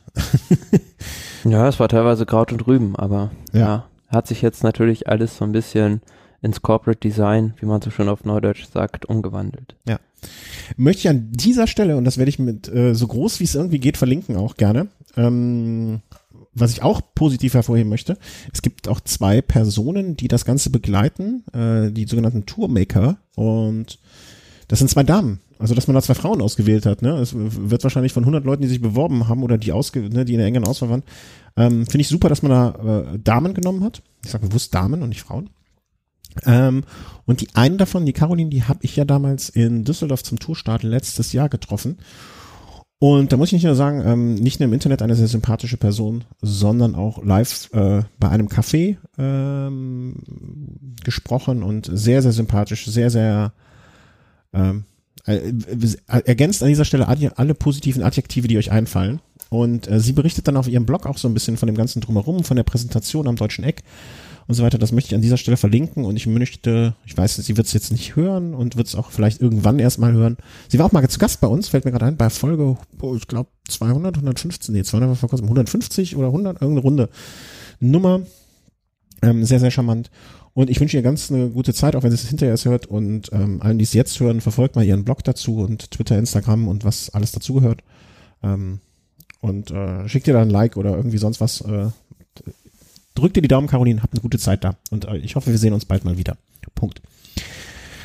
Gut, dann äh, noch so. die beiden anderen Etappen vielleicht. Also ja, wir haben dann noch gerne. die Etappe von Trier nach Merzig das ist auch wieder, ja, also auch nicht wirklich flach, sondern da im Finale erinnert mich das so ein bisschen ans Amstel Gold Race, was das Profil so angeht. Man fährt da auch einmal so, ja, wie soll man sagen, so eine kleine Schlaufe in Richtung Merzig und dann die letzte Etappe Lorsch nach Stuttgart. Wobei ich das, also wobei ich den Sinn einer Überführungsetappe, also, also weißt du, diese Überführung an dem einen Tag, komisch. Aber wahrscheinlich spielt da, spielen da auch Gelder eine Rolle, ne? Also, dass Launch sich jetzt als Startplatz beworben hat und deswegen da ein bisschen was bezahlt. Also, das fand ich schon, hätte man vielleicht einen Tag mehr machen sollen und dann noch eine Zwischenetappe oder sowas irgendwie. Da, da unten die Gegend hätte ja auch einiges zu bieten gehabt, glaube ich. Lorsch? Mm, nee, aber so die ganze Gegend da im Saarland und drumherum, da wird, da wird doch bestimmt noch der ein oder andere Anstieg gewesen sein, den man hätte mitnehmen können. Das Ganze einen Tag länger oder, aber über die Streckenführung wollen wir jetzt gar nicht anfangen zu fabulieren, weil, äh, das ist, glaube ich, ein Fass ohne Boden. Ja, und dann haben wir dann noch, also die letzte Etappe nach Stuttgart, das große Finale dann und ähm, da werden wir dann wissen, wer die Deutschlandtour 2018 die Neuauflage gewinnt. Ähm, würdest du dich aus dem Fenster lehnen und irgendeinen Sieger wählen wollen? Oder wenn du müsstest, wen würdest du sagen, wird's gewinnen? Ich würde schon entweder Maximilian Schachmann oder Pascal Ackermann das zutrauen, dass sie das gewinnen könnten. Okay, dann. Also ich glaube jetzt nicht, dass Tom Dumoulin und Garen Thomas, auch nicht Romain Bardet, da super die Ambitionen haben, da um Gesamtsieg mitzukämpfen. Für die ist es jetzt eher so ein Ding, wo sie sich dann wieder einrollen, vor allem Garen Thomas, der jetzt als nächstes großes Ziel die Großbritannien-Rundfahrt hat, hm. dass der sich jetzt dann da schon wieder in so einem Formzustand befindet, dass er es gewinnen könnte. Ich glaube, solche Fahrer wissen auch ganz genau, ähm, wann es mal ist, wann es mal Zeit ist, nur mitzurollen und nicht zu, nicht auf hm. Biegen und Brechen zu gewinnen zu wollen. Na klar, und ähm, machen wir uns nichts vor, wenn da jetzt nicht die ASO als Veranstalter im Hintergrund gewesen wäre, wären diese besagten Fahrer auch nicht an den Start gekommen. Ja, ganz sicher. Das stimmt wohl. Ich kann mich übrigens noch an den letzten, an die letzte Deutschlandtour beim Finale in Bonn erinnern, da war ich nämlich vor Ort. Äh, ja, aber die letzte Deutschlandtour, da war ich auch tatsächlich äh, vor Ort. In Bonn? Nein. Okay. Das war nämlich, glaube ich, in Bremen. Bremen? 2005, 2000, oder? 2005, 2006? 2008. 2008. Bremen nach Bremen. Ja. Das war ein Einzelzeitfahren gewonnen von Toni Martin. Linus Pferdemann hat damals das Ja, aber das war ja kein, äh, das war die Deutschlandtour oder war das Mhm. Deutschland. Doch, es war die Deutschlandtour. War das nicht 2005 oder 33. Overview? Was war denn die letzte? Jetzt, jetzt will ich hier mal. Schau mal bei Editions nach. 2008 ja, genau, da war die ich. letzte Deutschlandtour. Das stimmt nicht. okay. Ich dachte, das wäre die letzte gewesen. Mein Gott, wie ich mich manchmal auch hier blamiere. Ich hätte schwören können, ähm, dass das in Bonn, wo Jens Vogt, das muss 2006 gewesen sein. Da haben sie noch, na komisch. Aber 2006 war glaube ich in Karlsruhe, das, genau, in Karlsruhe war das, das Und 2005, äh, Ziel der letzten Etappe. 2005 war denn da die letzte Etappe in Bonn. Genau, Ja, genau. Dann war das 2005, wo es von, da waren es auch noch neun Etappen. Da sind ja noch richtig diese nach Sölden, Friedrichshafen, den Feldberg hoch und so. Ja, aber den Sinn der ganzen Sache, dass man da ständig irgendwie in die österreichischen Alpen gefahren ist, kann man dann ja auch drüber streiten. Ja, absolut. Also ich glaube auch, dass Deutschland mehr als genug Anstiege hätte, um eine vernünftige und ähm, aus oder selektive Rundfahrt zu gestalten. Absolut. Aber naja, da wollen wir jetzt nicht, das Fass wollen wir, glaube ich, jetzt heute wirklich nicht mehr aufmachen, weil wir ja noch so viel auch haben. Nämlich zum Beispiel als nächsten Tagesordnungspunkt bei uns. Ich habe übrigens bewusst keinen, ähm, keinen Favoriten. Ich, ich könnte gerade keinen benennen. Aber was du sagst, wird schon, das macht schon Sinn. Ähm, kommen wir zu den Transfers. Also am 1. August wurde das Transferfenster aufgemacht. Ähm, ab sofort durfte dann wild hin und her getradet werden. Und warum funktioniert das jetzt hier nicht? Ähm, konnte wild hin und her getradet werden. Und wir hatten ja ein paar Sachen schon ähm, Hatten vorher wir schon benannt. verkündet, ja. Ich hatte die Information sogar schon gehabt, bevor, äh, bevor du sie in mein Glauben wolltest. Das war die Geschichte von Sieberg, ne? Genau, ja. Aber da war es ja noch nicht offiziell. Ja, da hatte ich das schon, da, da hatten mir eine Quellen das schon gesteckt. oh Gott, das sind so viele. Ich glaube, wir sollten sie einfach kurz äh, durchgehen und einfach sagen, überraschend, über nicht überraschend, überraschend, nicht überraschend. Ähm, Richie Port zu Track. Und Sosa wohl auch. Mm, Port, nicht überraschend, weil es ja eigentlich schon die Spatzen von den Dächern gepfiffen haben. Und Ivan Ramiro Sosa, ja, ist überraschend, dass Trek Segafredo mal einen Fahrer unter Vertrag nehmen wird, der unter 30 Jahre alt ist. Du meinst, dass das Altenheim des Radsports sich einen Pfleger dazu holt? Zivi? ja, jetzt äh, überspitzt formuliert schon. Also, die hatten ja damals, also ich glaube, dann haben sie Hesje da geholt, dann hatten sie noch mit Zubeldia den ältesten Fahrer im Feld, dann hatten sie noch Jens Vogt, Popovic, also das waren alles so, ja, Herren im gesetzten Radsport-Profi-Alter. So, ich halte dagegen. Michael Goggel mit 24 jungen Lenzen ist dabei. Google, Was? Google, Wie Google? Google. Äh, Ach so, ich dachte Google. Er wurde von Peter Sagan sogar mal Google genannt, ja. Echt? Ähm, da 24 junge Jahre. Dann haben wir noch Alex Frame mit 25. Also zwei Zivis haben sie schon mal dabei. Wen haben wir ja noch? Wer sieht denn hier noch? Oh, das, der, der hat ja noch nicht mal, der hat ja nicht mal einen Führerschein. Der Mats Pedersen mit 22. Also, der könnte mein Sohn sein. Und der sieht nicht nur so aus, als wäre er jung. Sie haben auch noch den Michael Ries aus, den, aus Luxemburg mit Naja, es ist jetzt so ein bisschen die äh, Verjüngungskur. Das sind die Jungspunde da, die, die junge, die, die, ähm, auf, aber du hast schon recht, also Track war wirklich mal ich erinnere es auch noch, wo wir darüber gelacht haben, dass die eigentlich ein rollendes Altenheim sind. Naja, je Oller, je Dollar, hat Jens Vogt schon damals. äh, Ja, aber definitiv, wenn die jetzt, also da gibt es jetzt scheinbar schon so einen Vorvertrag bei Ivan Ramiro Sosa, wenn die den holen würden, dann hätten sie definitiv da ganz, ganz hoffnungsvolles Talent am Start. Mhm, mhm, mhm, mhm. Ja, und äh, Richie Port, ähm, denke ich mal, ist da auch gut aufgehoben. Also ähm, kann was werden. Also bin ja immer noch, ich hoffe ja immer noch, dass aus ihm mal, naja, da werden wir vielleicht auch äh, im, im Laufe der Sendung noch zukommen. Ähm, Niki Terpstra zu Direct Energy habe ich jetzt äh, keine Meinung zu, muss ich gestehen. Also Überraschend, definitiv, aber bei Direct Energy hat er dann natürlich für die Klassiker da freie Fahrt und ähm, ja, aber dass er jetzt ausgerechnet von Quickstep da jetzt hinwechselt, vielleicht hat er sich gesagt, er möchte dann auf jeden Fall der alleinige Chef bei den Klassikern sein, weil in diesem Jahr hat er da zwar die Flandern-Rundfahrt gewonnen, aber musste sich da so ein bisschen immer die Kapitänsrolle mit Gilbert und Co. teilen. Mhm. Wen haben wir denn hier als nächstes? Äh, das hat mich wiederum gewundert, dass Simon Geschke weggeht. BMC oder das neue CCC-Team, ähm, wie auch immer das Nachfolgeteam dann so genau heißen wird, hat mich ein bisschen überrascht. Also ich dachte, Geschke wäre jetzt irgendwie sowas wie wie ein Urgestein in der Mannschaft, so jemand, der da tief verwurzelt ist und und ähm, Na, also gefühlt ist er ja seit 100 Jahren bei diesem Team. Also er war zwar 2011 bei äh, 2008 war bei Milram, hat er angefangen, aber dann 2009 war er immer bei dem Team. Ja. Skill Shimano hieß es ja erst noch, dann Argos Shimano, dann Team Argos Shimano, Team Giant Alpecin, Team Sunweb, ja, und dann in den nächsten beiden Jahren CCC. Kam, hast, hast du nicht auch erst zweimal lesen müssen oder gedacht, hm, was ist das? Ja, also pff, fragt mich jetzt also auch so ein bisschen, was jetzt hinter dieser Entscheidung steht, weil er wäre ja jetzt auch nicht auf dem Abstellgleis gewesen bei Nee, Sunweb, weil er war bei der Tour de France eigentlich der stärkste Helfer von Tom Dumoulin. Und ich weiß jetzt nicht genau, was man jetzt ihm da bei CCC zum einen versprochen hat und zum anderen habe ich mir jetzt auch noch nicht so richtig ein Bild davon machen können, was diese Mannschaft im nächsten Jahr vorhat und für was sie stehen will.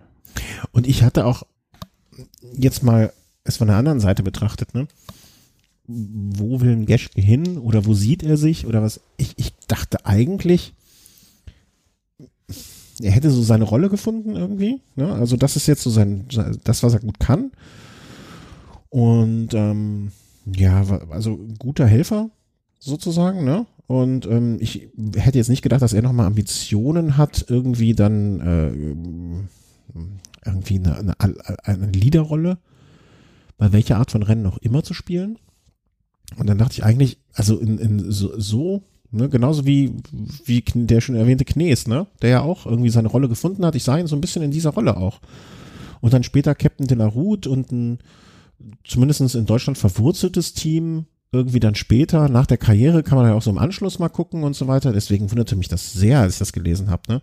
Und wenn ich mir jetzt so angucke, was für Leute da sonst sind, ne, oder angekündigt sind, ne, als Helfer von Van Avermaet, das ist auch kein schlechter Job, ne, aber, aber so richtig, äh, Ja, also nicht dieses, Profil passt ja eher nicht zu ihm, sondern ist ja eher dann auch so ein Helfer, jetzt sage ich mal, Serge Paul. für, Nee. fürs, fürs Hochgebirge dann eher. Ja, aber was macht denn da CCC nächstes Jahr? Ja, das ist die Frage, da werden wir nachher nochmal drüber diskutieren.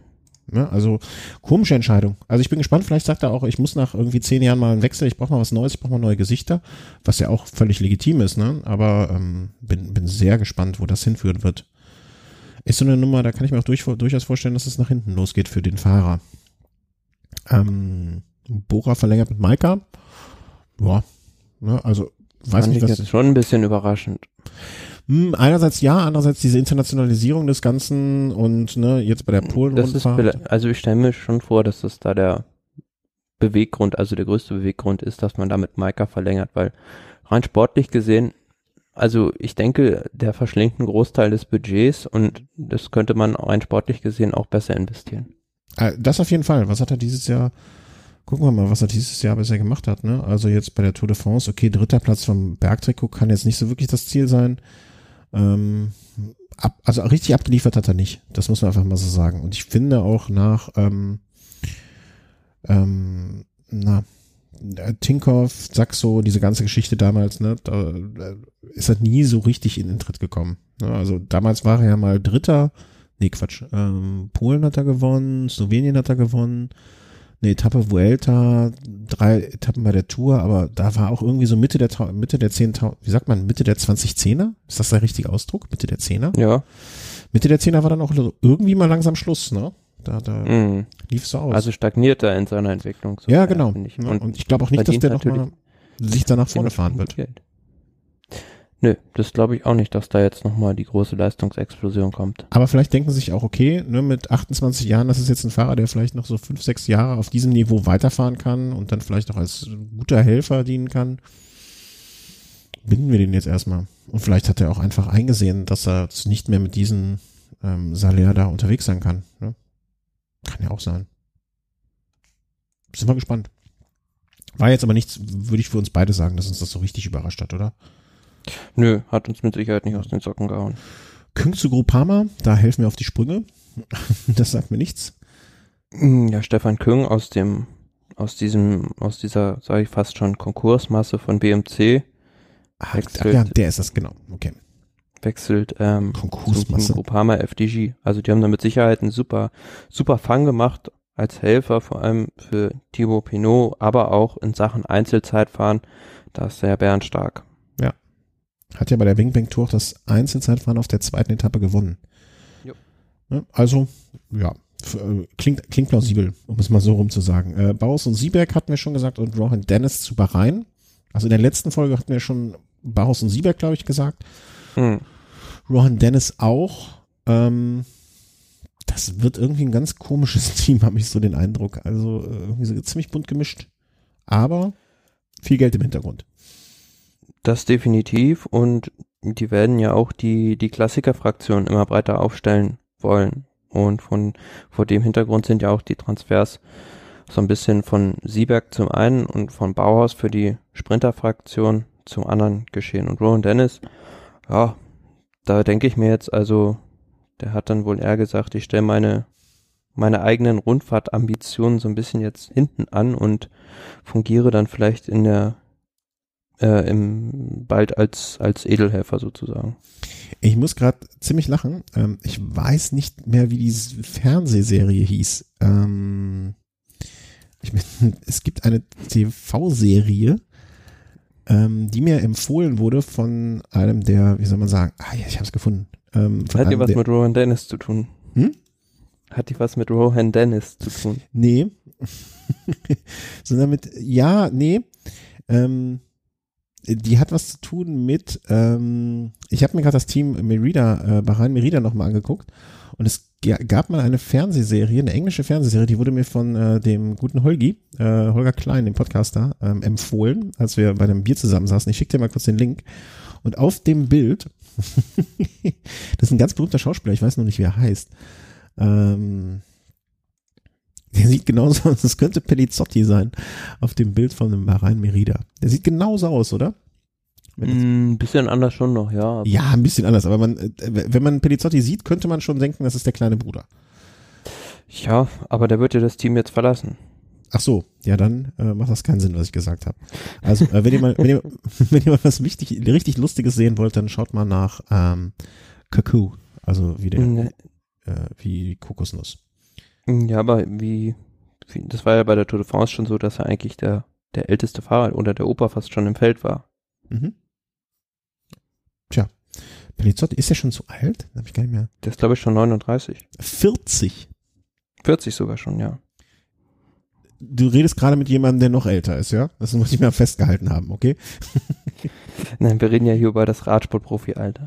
Ja, okay, also sehr gut, sehr, sehr galant. Hast du nicht auch bald Geburtstag, sogar in Runden? Ähm, wenn ihr den mag. Das äh, ist wahr, ja, klar. Da äh, sind die, sind die äh, besten Jahre auch bald gezählt. Ja. Wenn ihr dem Thomas äh, etwas Gutes zum Geburtstag äh, tun wollt, der in sehr, sehr Kürze ist, ähm, dann, was sollen die Leute machen? Hm? hm. Oh, ich muss noch, oh, gut, dass du sagst. Ähm, wenn ihr dem Thomas was zum Geburtstag zukommen lassen wollt, dann äh, fragt einfach bei mir an. Ich schicke euch die Adresse, dann könnt ihr mit Postkarten, Briefen, Glückwünschen und so überschütten. Das wäre, das würde ihn sehr freuen. Und den Nachbarn auch. Ja. Und, äh, ähm, so, wo sind wir? Ja, Bauhaus Sieberg, Dennis Bahrain. Ähm, Kangert zu Education First. Äh, da musst du mir wiederum auch auf die Sprünge helfen. Ja, Tanel Kangert, nach vielen Jahren verlässt er das Team Astana und schließt sich der EF Education First Mannschaft an. Und ja, die stärken dadurch ihre, ihre Rundfahrtenfraktion weiter, weil Kangert ist ein sehr guter Helfer in den Bergen, kann auch passabel Zeit fahren und von daher ein Transfer, der absolut Sinn macht. Mhm. Der nächste Transfer, über den wir sprechen, der kam für mich jetzt ziemlich überraschend, weil Movistar ist so eine Mannschaft, die eigentlich für mich in Sachen Nordklassiker nicht so Null. Äh, das Steckenpferd ist. Ja, also, also gar nicht. Vorhanden sind da sozusagen. Ja gut, die haben halt beispielsweise in Jascha Süterlin, aber. Ja, aber der, der ist jetzt auch der einsame Krieger. Sag ich mal. Mm, ja, stimmt schon. Aber im nächsten Jahr haben sie da Zuwachs. Sie haben jetzt Jürgen Rolands verpflichtet und das ist ja bekanntermaßen ein, ein Fahrer, dem solche Nordklassiker sehr, sehr gut liegen. Mhm. Natürlich für den Fahrer ein super Transfer, weil er dann natürlich der alleinige Kapitän bei diesen Rennen sein wird. Natürlich immer die Frage, wie viel, wie viel das also dann wert ist. Ja, wie viel das ausmacht, sozusagen am Ende des Tages. Ähm, der nächste sind, ist dann unsere Liste Kreuziger zu Dimension Data. Habe ich, finde ich komisch. Inwiefern? Ich weiß nicht, was er will. Ist so ein bisschen wie bei Geschke. Mhm. Was für eine Rolle soll er da einnehmen? Wird er da alleinige Leader für eine Grand Tour? Ja, aber natürlich holst du dir mit so einem Fahrer enorm viel Erfahrung im Mhm. Team auch. Mhm, ja. Ja gut, aber Erfahrung gewinnt keine Rennen. Das stimmt schon, aber solche Fahrer sind halt auch enorm wichtig, wenn du äh, eine so eine Gruppe von von vielen zu einer Einheit formen willst. Mhm. Ja, okay, aber dann könnte das ja auch genau der gleiche Ansatz von Geschke sein, ne? warum man ihn geholt hat. Das wäre dann auch ähm, sozusagen äh, die Möglichkeit des Wechsels. Also fand ich nur, er wird da für mich, finde ich, keine neue Rolle einnehmen. Ne? Deswegen habe ich das nicht ganz so verstanden, ähm, was, was, was das sozusagen bringen wird, bringen soll. Naja, aber vielleicht braucht er auch einfach mal was Neues ähm, in seinem, wie soll man sagen, in seinem Umfeld oder, oder, oder, oder, ja, wo er, wo er sich gibt, wo er fährt. Ähm, Definitiv. und dann bleibt die große Frage, was macht Thomas? Zu welchem Team willst du wechseln noch dieses Jahr? was macht Thomas? Ich würde gerne bei Quickstep unterschreiben. Du willst gerne bei Quickstep, also wenn du jetzt eine Wahl hättest, also du, du würdest jetzt sozusagen, sie würden da alle deine Team, also deine, also alle Teamchefs würden da sitzen und würden dir den gleichen Vertrag hinhalten, also mit der gleichen, mit dem gleichen Laufzeit, ähm, mit dem gleichen Versprechen, ähm, also sozusagen das beide, ne, gleiche Kohle, alles identisch, ja, also die würden, in der Hinsicht würden sich nicht unterschreiben. Bei welchem würdest du unterschreiben? Quickstep? ja, warum nicht? Ja, warum nicht bei Movistar? Da hättest du jetzt bestimmt ein entspannteres Leben. Hättest keinen Das Lefebvre, den ganzen Tag Terror macht und Dafür anruft. Ruhe. Hm? Dafür Ruhe. Ja, und? Meinst du, der ist schlimmer? Würdest du lieber unter Lefebvre fahren? Weiß nicht.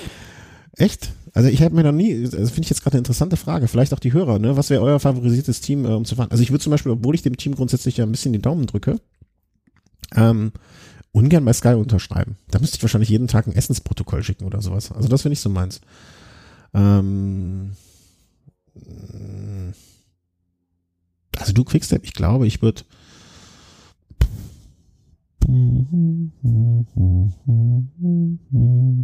ich, also ich würde, glaube ich, doch bei, also nicht bei einem, was so andauernd im Fokus ist, ne, das, das wäre mir zu anstrengend.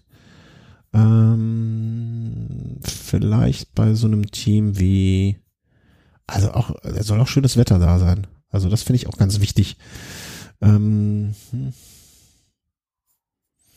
Nee, ich glaube Movistar wäre doch mein Ding. Also die scheinen, die scheinen da nicht zu viel Stress zu haben. Ähm, und das wäre, glaube ich, meins. Und die haben oft schönes Wetter da in Spanien. Vielleicht wirst du ja nur bei den Nordklassikern eingesetzt. Ja, das wäre natürlich scheiße, das wäre doof. nee, das weil sie da keinen Namen. nee, das wäre doof. Hier, du fährst mit Sascha, du fährst mit dem Sü- fährst mit dem Jascha nach Belgien. Nee, kein Bock, lieber doch nach Teneriffa ins Trainingslager Füße hoch. Ähm, Genau. ja. Okay, genug äh. Was passiert mit Gerard Thomas? Ähm, Ja, das ist die große Frage, also die momentan noch so im Raum steht. Also, ja, und Thomas, der fürs nächste Jahr noch keinen Vertrag unterschrieben hat, also mein Vertrag jetzt beim Team Sky läuft aus. Sagen wir mal so, würde er jetzt beim Team Sky bleiben, wäre das ja eine offene Kriegserklärung an Chris Froome, weil der wird ja mit Sicherheit im nächsten Jahr auch die Leaderposition bei der Tour de France für sich wieder beanspruchen wollen.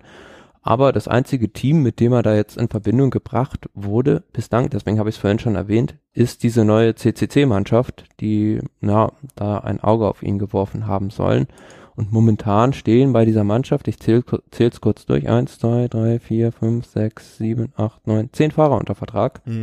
Und so ein Garen auch Thomas würde natürlich reinpassen. Und auch noch, äh, wenn man sich das mal so, man muss auch mal das Gehaltsgefüge ein bisschen betrachten. Da sind ja jetzt auch noch Fahrer dabei, wo man sagt, okay, die, wenn die mit einem gleichen Budget äh, da reingehen. Hörst du das? Hier landet, glaube ich, gerade Mhm. ein Helikopter bei mir am Dach. Ähm, also budgetmäßig, wenn die mit ähnlichen, ne, ich, ich habe jetzt das Budget von denen nicht im Auge, aber wenn die mit sich mit ähnlichen Budgets rumschlagen äh, dürfen, dann ist da noch Luft nach oben. Ne? Also das kann, kann gut sein, dass das funktioniert. Klingt, klingt jetzt nicht Zumal sie ja jetzt mit Van Avermaet erst einen richtigen Großverdiener an Bord haben. Mhm, genau, ja, ja.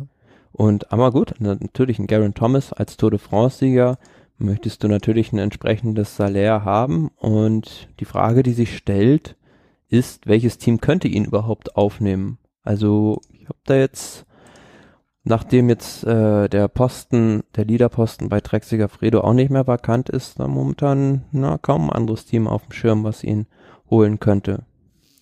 Wie sieht's denn aus, dass ich äh, gar nicht eher einen neuen Job suchen muss? Vielleicht. Wie meinst du? Naja, also wenn es jetzt einen Leader gibt und der alte gerade äh, sozusagen seine Rolle verloren hat, Vielleicht muss auch Chris Froome, äh, er hat, hat er noch einen Vertrag fürs kommende Jahr? Ja, das Problem bei Froome ist ja, dass er noch bis 2020 Vertrag hat. Ja, aber vielleicht darf der ja gar nicht fahren. Wer weiß, was da noch passiert. Wer weiß, was die schon wissen, was wir noch nicht wissen. Vielleicht äh, sind die sich so, ähm, vielleicht wird der auch gar nicht mehr so lange fahren da. Hm?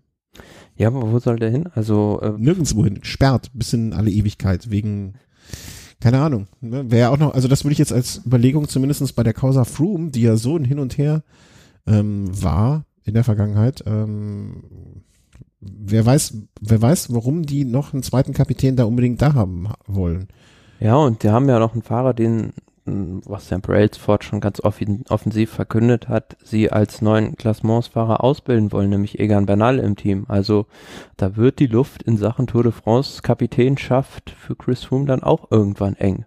Ja, eben. Also ich glaube nicht, dass der noch äh, nach 20 da eine Kapitänsrolle haben wird. Da bin ich sehr, sehr sicher. Ja, aber gehen wir mal davon aus, Garen Thomas bleibt beim Team Sky wie machen die das dann? Also schicken die dann Froome als Kapitän zum Giro und zur Vuelta und Thomas dann als Kapitän zur Tour oder umgedreht? Oder ja, das ist nur eine spannende Frage. Die werden mit Froome und ähm, wie heißt da? Wer, wer, ähm, sag mal schnell, äh, Bernal. Genau, Bernal. Äh, werden die zum Giro fahren und werden dann ähm, Thomas auf der äh, die Tour fahren lassen und werden dann beim äh, bei der Vuelta gucken, wie Thomas aus der Tour rausgegangen ist und dann entweder die Karte Bernal ziehen oder die Karte Froome Bernal wieder. Kann ich mir gut vorstellen. Also ich sehe. Ja, aber Chris Froome, der wird sich ja nicht so einfach damit zufrieden geben. Also der möchte ja unbedingt in diesen Kreis der fünffach Toursieger und wenn wenn der da auf den Putz haut intern, dann kann ich mir schon vorstellen, dass da so ein Garen Thomas kleine Brötchen backen muss. Weil, interessant, also eine interessante Frage. Ich weiß nicht, ob äh, Thomas da kleine Brötchen machen muss, sondern dann wird er sagen, pass mal auf, Froome, schön und gut, ne? Du hast ein schönes Rad, ne? Das kann aber auch für andere Teams fahren, ne? Wenn, wenn dir das nicht passt, dass ich Kapitän bin, weil ich letztes Jahr die Tour gewonnen habe, oder Doppelspitze, ne? Vielleicht, also ich kann mir auch noch gut vorstellen, dass die sich bei Sky einfach, weil sie das Geld haben, den einfach, die einfach mit Geld so, kennst du diese berühmte Szene aus, ähm, äh, du bist ja im weitesten Sinne, nicht im weitesten, Entschuldigung, im engsten Sinne Journalist. Da gibt es mhm. die berühmte Szene aus der berühmten Münchner Serie Kier Royal, ähm, wo Mario Adorf mit einem Journalisten spricht. Das gibt, ist so ganz berühmt. Kennst du die, die ich meine? Nee. Ähm, ja, die muss, also ich schicke dir jetzt den Link, äh, schaust dir hinterher an. Äh, die ist legendär und da spricht ähm, Mario Adorf äh, in dieser Szene mit, ich glaube, der heißt Schimmerlos in der Szene mit dem Journalisten und sagt, äh, ich krieg das nur sinngemäß hin, leider Gottes. Ähm, Schau es dir an, das ist wirklich sehr, sehr schön. Und sagt dem sozusagen nach dem Motto, ähm, pass auf, ich kauf dich. Du kriegst, kriegst, du kriegst so viel Geld von mir. Scheiße ich dich mit zu. Und einmal sagst du nein und dann sagst du nochmal nein. Und beim dritten Mal, da habe ich dich. Dann bist du meiner. Weißt du? Und so ist das dann auch, äh, so ist das dann auch mit dem. Die, die kaufen den einfach. Ja? Aber du musst ja sehen, auf der anderen Seite, du ja, musst ja auf der anderen Seite auch sehen, dass, äh, das nicht unterschätzen, Garen Thomas ist 32 auch schon. Also und Chris Froome ist 33. Und für Garen Thomas, den Vertrag, den er jetzt abschließt, das könnte schon sein letzter großer Vertrag sein. Also der wird ja natürlich auch versuchen, so viel Geld für sich wie möglich zum einen herauszuschlagen und zum anderen ist er natürlich dann auch nicht viel jünger als Chris Froome. Mhm. Und beim, also die andere Seite ist dann natürlich wieder, du hast halt immer das Risiko, wenn du in so eine andere Mannschaft jetzt wie dieses neue CCC-Team gehst, da hast du gar nicht diese mannschaftliche Unterstützung. Also diese, diese Skyburg, die dich da beschützt bei den Grand Tours, die hast du dann halt nicht. Und das ist halt ganz was anderes, eine Grand Tour mit einem schwächeren Team anzugehen. Ja, ja, klar. Also deswegen weiß ich auch nicht, ob Thomas, wenn er die Wahl hat, CCC oder Team Sky, ob er gut beraten wäre, das zu machen überhaupt. Ne? Also ist eine interessante Frage. Im Grunde genommen müsste man die Frage wahrscheinlich stellen, nicht nur stellen, was macht Thomas, sondern was macht Ähm, wie sehr lässt sich Froome aufs Abstellgleis schieben? Hat Einsicht in die Situation ähm, und wie sehr, und das werden wir alle nicht wissen, wie sehr ist die ganze Geschichte auch, ähm, also sozusagen also dieser nicht gewonnenen Tour, einfach der Tatsache geschuldet, dass er den Giro gewonnen hat, ne? dass dieses Unterfangen, beide Sachen zu gewinnen, einfach äh, von, ich will nicht sagen von vornherein, aber zumindest dann doch zum Scheitern verurteilt gewesen. Ja, müsste, ja, und so ein, wie soll man dem sagen, Königssturz gab es ja bei Sky schon mal damals zwischen Froome und Wiggins. Ja. Also Wiggins ist dann ja nach 2013 von Sky weggewechselt. Ja, ja. Ähm, nee, Quatsch, nach 2015 ja erst war er dann in diesem Team Wiggins, aber er hat dann halt bei diesen Grand Tours nicht mehr die Rolle gespielt. Ich glaube 2012 hatte er die Tour de France gewonnen und 2013 ist er dann den Giro, hat er den in Angriff genommen. Ja, aber vielleicht, ne, ich meine, wenn jemand wissen müsste, wie es läuft, dann der Froome, um es mal so rum zu sagen. Ne? Also, ähm, ja, äh, spannende Geschichte. Also ich finde das so, so unter, ich will nicht sagen Unterhalt, Unterhaltungsaspekt, aber so, so im Sinne von, ja, Team. Aber es ist erstaunlich, dass wenig darüber also nach außen dringt. Das, nach außen dringt und auch das wenig Gesprächsstoff ist momentan, weil das eigentlich so eine der großen Fragen auf dem Transfermarkt jetzt noch ist, ähm, wo fährt der Toursieger im nächsten Jahr? Hm. Ja, wahrscheinlich, äh, also ich kann mir vorstellen, dass solange das, solange das Team Sky sozusagen noch in der Verlosung ist, ähm, die da auch sehr, sehr, sehr gut wie soll man sagen, gut beraten sind oder, oder, oder gut wissen, wem sie da was erzählen wollen, müssen, können, sollen und ähm, wie sie diese ganze Diskussion flach halten. Kann ich mir gut vorstellen. Ähm, aber ich bin gespannt. Also es klingt zumindest alles äh, sehr, sehr interessant und wird spannend. Apropos wird spannend. Was wird denn voraussichtlich möglicherweise denn in der nächsten Zeit auch noch spannend? Wir wissen es nicht. Es könnte aber sein, dass die Spanien-Rundfahrt spannend wird. La Vuelta. Ähm, ich habe mir ein bisschen was, muss ich äh, gestehen, erst von der Strecke angeguckt. Ähm, ich habe mir mal so ein bisschen die Teams angeguckt, die starten, also nicht die Teams, sondern die Fahrer natürlich, die da starten werden. Ähm, ich denke mal, wir haben es noch gar nicht so richtig besprochen, wie oft und wie viel wir senden können und werden. Ähm, unser Ziel wird mit Sicherheit sein, sowas versuchen wie beim Giro und bei der Tour. Abgesehen vom letzten Tour-Ding, was ich ähm, aufgrund meiner meines Mangels an Zeit erst so spät kam. Nur, aber, oder? Siehst du das anders? Ich glaube schon, oder?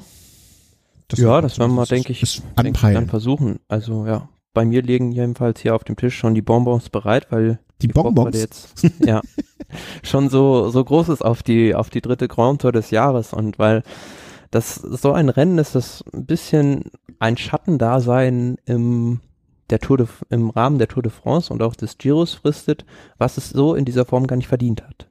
Mm, nee, nicht wirklich. Aber man muss es auch sagen, dass die, dass die Vuelta es manchmal auch den Zuschauern schwer gemacht hat. Es, ich erinnere mich an wirklich, wirklich lange Etappen mit Autobahn, Trans, Autobahn, Autobahn-ähnlichen Stücken, die wirklich todeslangweilig waren. Und ich weiß noch, ich war irgendwann mal, das ist aber sehr lange her, ich, ich tippe mal Mitte 90er irgendwas. Ja, aber das ist, das ist ja wirklich schon lange her. Ja, ich sage, ich habe ja nicht gesagt, das war gestern. Ich sage, das ist lange her, dass ich mal irgendwann krank war bei der Vuelta. So, so eine Woche im Bett gelegen habe, aus welchem Grund auch immer. Und es war, gab wirklich kein besseres Schlafmittel als die Vuelta damals. Also, wurde das übertragen überhaupt? Ich weiß es nicht mehr. Ich kann mich jedenfalls erinnern, dass ich irgendwann mal bei der Vuelta wirklich königlich geschlafen habe. Ähm, weil es so todeslangweilig war. Ne? Und ich sag ja, die, die Vuelta hat es uns manchmal nicht ganz leicht gemacht, äh, es, äh, sie zu mögen. Und das ist in den letzten Jahren, finde ich, ich hatte eben auch schon mal erwähnt, dass alleine schon die, die Webseite so ein Kraus war. Ähm, das ist in den letzten Jahren besser geworden auch, finde ich. Aber vielleicht gehen wir mal so ein bisschen, ein bisschen grob, wie wir es zuletzt auch gemacht haben, ein bisschen grob über die Strecke, vielleicht mal so die ersten paar Tage dann ein bisschen genauer und dann mal über die, an die, an die Favoriten ran, wen du glaubst, wen ich glaube und ähm, dann wird das am Ende doch alles anders kommen. Ja, also Start in diesem Jahr mit einem Prolog, was für die Vuelta recht untypisch geworden ist in den letzten Jahren. Da war es ja meistens ein Mannschaftszeitfahren. Ähm, Prolog über acht Kilometer quer durch Malaga Ja.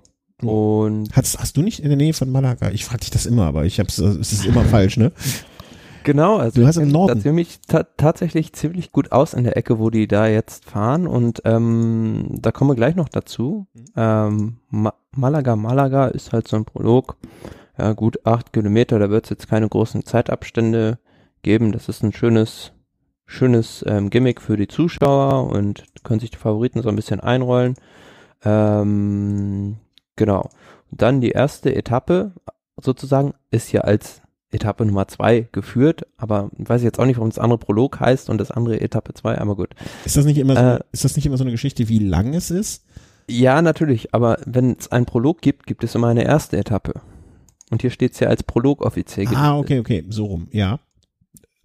Ist nicht so wichtig, ist Spanisch. Eh? Uno, dos, tres, eh? Prologo, sí.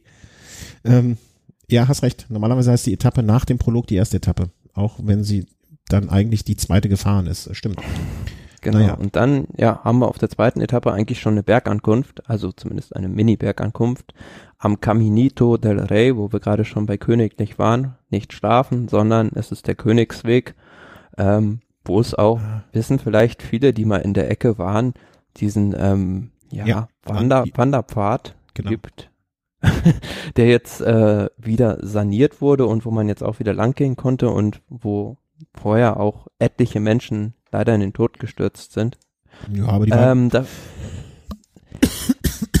da kommt man, kommt man jetzt ähm, mit der Vuelta an. 2015 war man schon mal bei dieser Ankunft. Ich glaube, damals hat Chavez gewonnen. Und so sehe ich das jetzt eigentlich auch in diesem Jahr, dass da ja schon so ein Puncher gewinnen kann, aber zwischen den Klassements Favoriten wird es dann natürlich jetzt noch nicht bei einer Drittkategorie Bergankunft den großen Schlagabtausch geben, aber zumindest schon mal so einige, vielleicht ein paar Sekündchen Abstand. du meinst eben den Jakobsweg, oder? Habe ich mich da. Nein, Nee? Wie heißt der denn? Der Caminito del Rey, das ist so ein, wie soll man sagen, das ist auf so einer quasi fast Seilbrücke in Stücken aufgehängter äh, Wanderpfad, okay. ähm, wo es so ganz viele löchrige Stellen auch drin gab und äh, wo an der Seite teilweise dieser Weg überhaupt gar nicht mit Geländern abgesichert war und wo es dann irgendwie 60 Meter die Schlucht runterging. Aber das hat man jetzt, äh, ich glaube, vor drei Jahren alles restauriert und seitdem ist es dann wieder eröffnet. Ah, okay, dann habe ich das da äh, wieder mal zu, durcheinander geworfen. Das ja, ist und die nächste, die nächste Etappe, die ich mir dann rausgepickt habe, ähm, weil ich da wirklich sehr gute Streckenkenntnisse habe, von Vélez Malaga nach Alfacar Sierra de la Alfaguara, also die erste richtige Bergankunft bei der Vuelta. Ähm, da fahren die also zwischendrin von der Küste unten Almuñeca und da fahren die sogar äh, an meiner Ex-Haustür vorbei, um das sozusagen in besser, Torres besser, als eine, besser als eine Haustür deiner Ex. Das stimmt, ja. Ja. In Torrox Costa fahren sie vorbei und dann geht's von der Küste hoch auf 1340 Meter, den Puerto de la Cabra. Und ähm, da kann ich sogar ähm, selbst sagen, dass ich den mal gefahren bin. Also meine Zeit 57 Minuten und zwei Sekunden, wer das mal nachfahren will. Ähm, und dann Ich habe hab da so circa 200 Leute, die das nächste Woche mal nachfahren wollen. Ist auch ein beliebtes Trainingsgebiet übrigens für die vielen Profis, die in der Nähe von Granada oft im, im Höhentrainingslager sind. Die fahren dann zur Küste runter und dann über diese Route wieder zurück in Richtung Granada. Und dann geht's oberhalb von Granada auf 1435 Meter schon knackiger Anstieg. Ja, sind so rund 14, 13 Kilometer zum Schluss. Und da wird sich dann schon erstmal so richtig die Spreu vom Weizen trennen.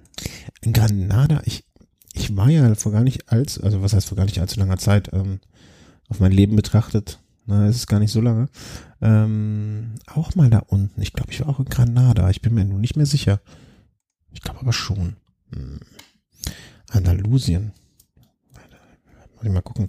Hatten damals sogar einen kleinen Blog für die Familie. Das ist auch schon sieben Jahre her. Mein lieber Scholli, mein lieber Gesangsverein. Ähm, da waren wir auch. Du bist aber nicht auf dem Pico de Veleta hoch. Nee, ich war ja gar nicht mit dem Fahrrad unterwegs. Leider Gottes. so. Ähm, Sierra Nevada. Alhambra ist Malaga, ne? Nee, Alhambra ist Ist Granada. Granada. Da waren wir auch da. Boah, da haben wir gut gegessen. Da hatten wir so eine Hippie-Unterkunft. Das war ganz cool. Ähm, ja, weil mich hatte gerade irritiert, ähm, weil, dass du gesagt hattest, dass es da von oben runter geht. Ich hatte Granada jetzt mit was anderem äh, in Verbindung gesetzt, aber ja, da waren wir auch.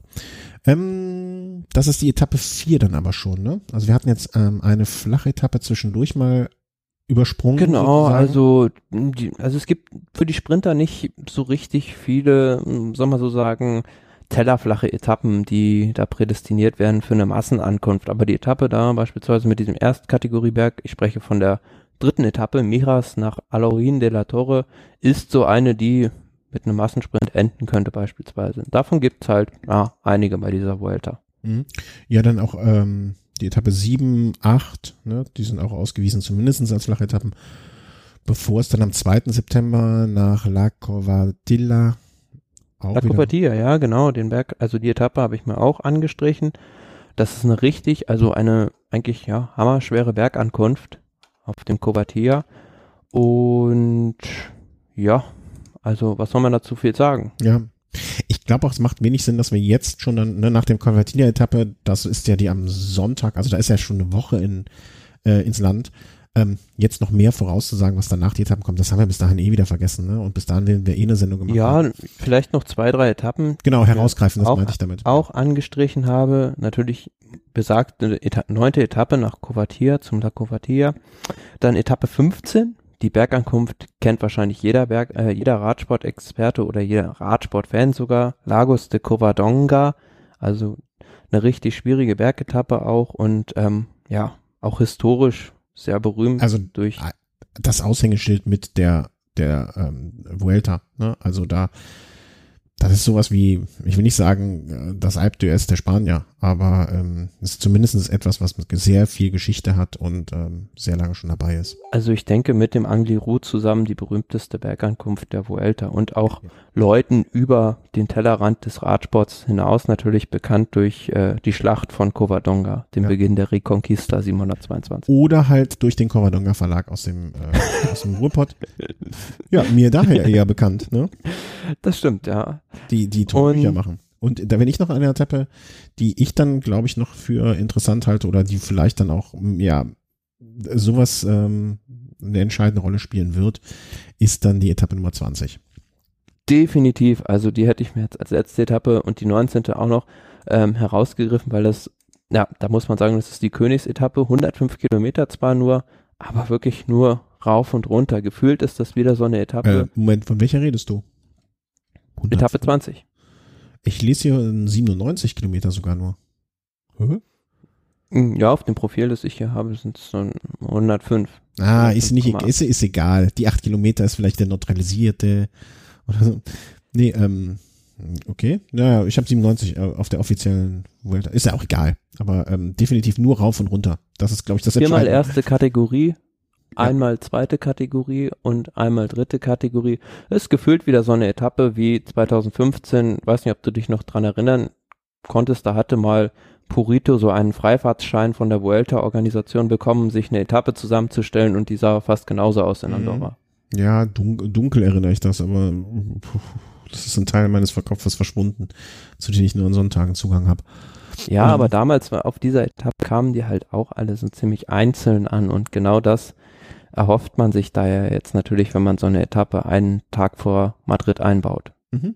Ja, das wird ja dann auch äh, die entscheidende Etappe sein. Ne? Also wenn an dem Tag im Gesamtklassement noch nicht alles klar gemacht ist, dann wird es da rappeln im Karton. Gehe ich mal von aus. Definitiv, ja. Also Und Etappe 19 hattest du den noch rausgesucht? Ach so, hä? Versteht ein Mensch. Ja, das ist der äh, klassische Anstieg nach Andorra hoch, oder? Ja, zum Col de la Bassa, also 17 ist, Kilometer rund. Ist das der, äh, ist das der berühmte Anstieg Dreh dich nicht um? nee, das ist Andorra Arcadis. Ah, okay. Also das ist, das ist ja äh, jetzt eine andere Geschichte noch. Ja. Wer, wer das jetzt verstanden hat, der äh, äh hat wirklich Fahrradwissen für 100, äh, kann er nehmen. ähm, dreh dich nicht um. Das äh, raunte ihm noch Till Schweiger um zu. Ähm, ja, also das sind nochmal die entscheidenden Etappen, genau. Äh, ich finde auch schön, dass die das ähm, arbeitnehmerfreundlich dann am Samstag gelegt haben, zumindestens, ne, dass äh, die 20. Etappe, ähm, dass solche Etappen, dass nicht noch irgendwie eine Überführungsetappe am Ende kommt oder so etwas. Ähm, Im Detail gehen wir in die einzelnen Etappen dann nochmal ein, äh, wenn wir dann jeweils in der Folge unsere Pre-Show sozusagen für die folgenden Etappen machen. Da denke ich mal, macht das dann mehr Sinn. Ähm, überlegen wir mal, wer gewinnt. Hast du schon? Äh, hast, ich habe einen Tipp, ja. Hast du den gleichen wie ich? Hm, das weiß ich nicht, welchen Tipp du hast. Also Woher auch? Ich hab, dann äh, wäre es mir unheimlich. Habe zwei oder ich ich wir, wir haben ja bis jetzt immer gemacht so Sieger der Herzen und ähm, ähm, ähm realistischer Sieger, den wir glauben. Also einer, für den wir die Daumen drücken und einer, wo wir glauben, dass es sein wird. Und vielleicht ist es. Ne, im, Im Prinzip habe ich auch zwei Siegertipps. Okay, das ist ja gut. Also dann fragen wir mal als erstes, wem drückst du die Daumen? Ähm, die Daumen drücken tue ich äh, Emanuel Buchmann, dass er ein What? gutes Klasse ein gutes Klassementergebnis bei seiner bei seinem Saisonziel holt. Mhm. Also für ihn, also er hat ja seine komplette Saison eigentlich auf diese Vuelta ausgerichtet, wo er das erste Mal als Kapitän auch mit Formulo und Maika auf dem Papier als Helfer ähm, auf Klassement fahren darf. Also da hoffe ich schon, dass er zumindest die Top 10 schafft oder wenn es geht sogar vielleicht Top 5. Mhm. Und ja, mein realistischer Sieger ist entweder, also ich denke, es wird auf jeden Fall ein Kolumbianer gewinnen, entweder der Superman, Miguel Angel Lopez oder Nairo Quintana. Mhm, mhm, mhm. Also Daumen drücken Buchmann, auf die Idee bin ich noch nicht gekommen. Hm, aber was du jetzt mal, was du jetzt sagst, macht absolut Sinn. Insofern, ähm, ja, kann gut sein. Äh, Werde ich jetzt auch die Daumen drücken. ähm, äh, bis dato hätte ich eigentlich sogar Daumen drücken, Daumen drücken Richie Port. Einfach weil ich mich so wahnsinnig freuen würde, wenn er endlich mal sturzfrei und ohne Verletzung und sonst irgendwas so ein Ding abschießt. Also das wäre einfach, und das wär, wenn das jetzt nicht hinkriegt, also bei dieser Rundfahrt, dann kriegt er von mir auch wirklich keinen Support mehr. Nicht, dass ihn das stören würde, aber dann wird's halt schwierig, noch mein Herz weiter, ne? er wird immer seinen Platz da haben, aber wenn er jetzt da nicht gewinnt, so einfach wird es, glaube ich, nicht so schnell wieder für ihn eine Grand Tour zu gewinnen. Weil er hat dieses Jahr noch nicht so viele Körner verschossen. Ähm, ich glaube, die Verletzung hat er ganz gut weggesteckt und ich glaube, ähm, ja, das, das sollte es jetzt werden. Und Daumen drücken jetzt neben Emanuel Buchmann, für den du gerade äh, die besten Argumente auf den Tisch gelegt hast, würde ich sonst, wenn ich ehrlich sein darf, ein bisschen, ein ganz kleines bisschen ähm, Alejandro Valverde weil ich fand das bei der Tour irgendwie, ich weiß nicht, was bei diesen Movie Stars da los war. Das war aber irgendwie nicht so ein, so ein Auftritt, wie ich ihm wünsche. Und ich glaube, und ich würde ihm aus seinen alten äh, und uralten Tage und zum Abschluss seiner Karriere, ich weiß, er fährt noch weiter, aber er wird ja jetzt auch nicht jünger, äh, würde ich ihm nochmal so einen Grand Tour-Sieg wünschen. Und deswegen habe ich mir vorgenommen, ihm so ein bisschen die Daumen zu drücken. Außerdem ist der Chris nie mhm. da. Wenn, wenn, wenn ich jetzt nicht Alejandro werde, weil werde die Daumen drücke, wie, wie soll der Name denn hier sonst noch auftauchen? Mhm das ist so ein bisschen ähm, verteilt. Wobei ich Richie Port ja auch Sympathien entgegenbringe. Ne? Deswegen sind, glaube ich, äh, meine drei Daumen gedrückt für Buchmann, äh, Valverde und Port. Und ich glaube, dass Port es machen, machen wird. Meinst du? Ich, ich glaube, ihm muss auch klar sein, dass es jetzt oder nie sein wird. Ja, aber er hat ja schon seine Schäfchen für die nächsten Jahre im Trocknen, also von daher. Ja, aber kann das denn, also das kann ja nicht der, also du meinst jetzt in finanzieller Natur oder oder? Nö, auch für die Grand Tour. Äh, also er wird ja auf jeden Fall ähm, Kapitän sein im nächsten Jahr bei der Trackmannschaft. Ja, äh, klar, ne, aber ich, ich sag mal so, ähm, was hat er gewonnen? Er hat bis dato wie viel? Fünfter war, glaube ich, mal bei der Tour de France. Und das ist nicht sein Anspruch. Und ich, ich glaube einfach, äh, er möchte ja auch mal eine Grand Tour-Sieger sein. Und ich glaube einfach, wenn so der Bann mal gebrochen ist, dass er so ein Ding mal durchfährt. Ich meine, gehen wir mal durch. 18 Tour de France did not finish. 17 Tour de France did not finish. 16, wo haben wir da? Tour de France, fünfter Platz. Schön und gut, ne, aber hat er sich auch wahrscheinlich anders vorgestellt. Dann davor 48 und er möchte das ja mal gewinnen. Und bei einer Grand Tour hat er einfach so, und er hat ja sonst auch direkt danach immer die Saison beendet, ne? 23. 20. Also ich glaube, er muss mal so einen Grand Tour Knoten platz, geplatzt bekommen, dass das einfach mal durchfährt. Und das ist ihm auch klar. Und ich glaube, dass die Vuelta dieses Jahr eine sehr, sehr gute Chance dafür ist.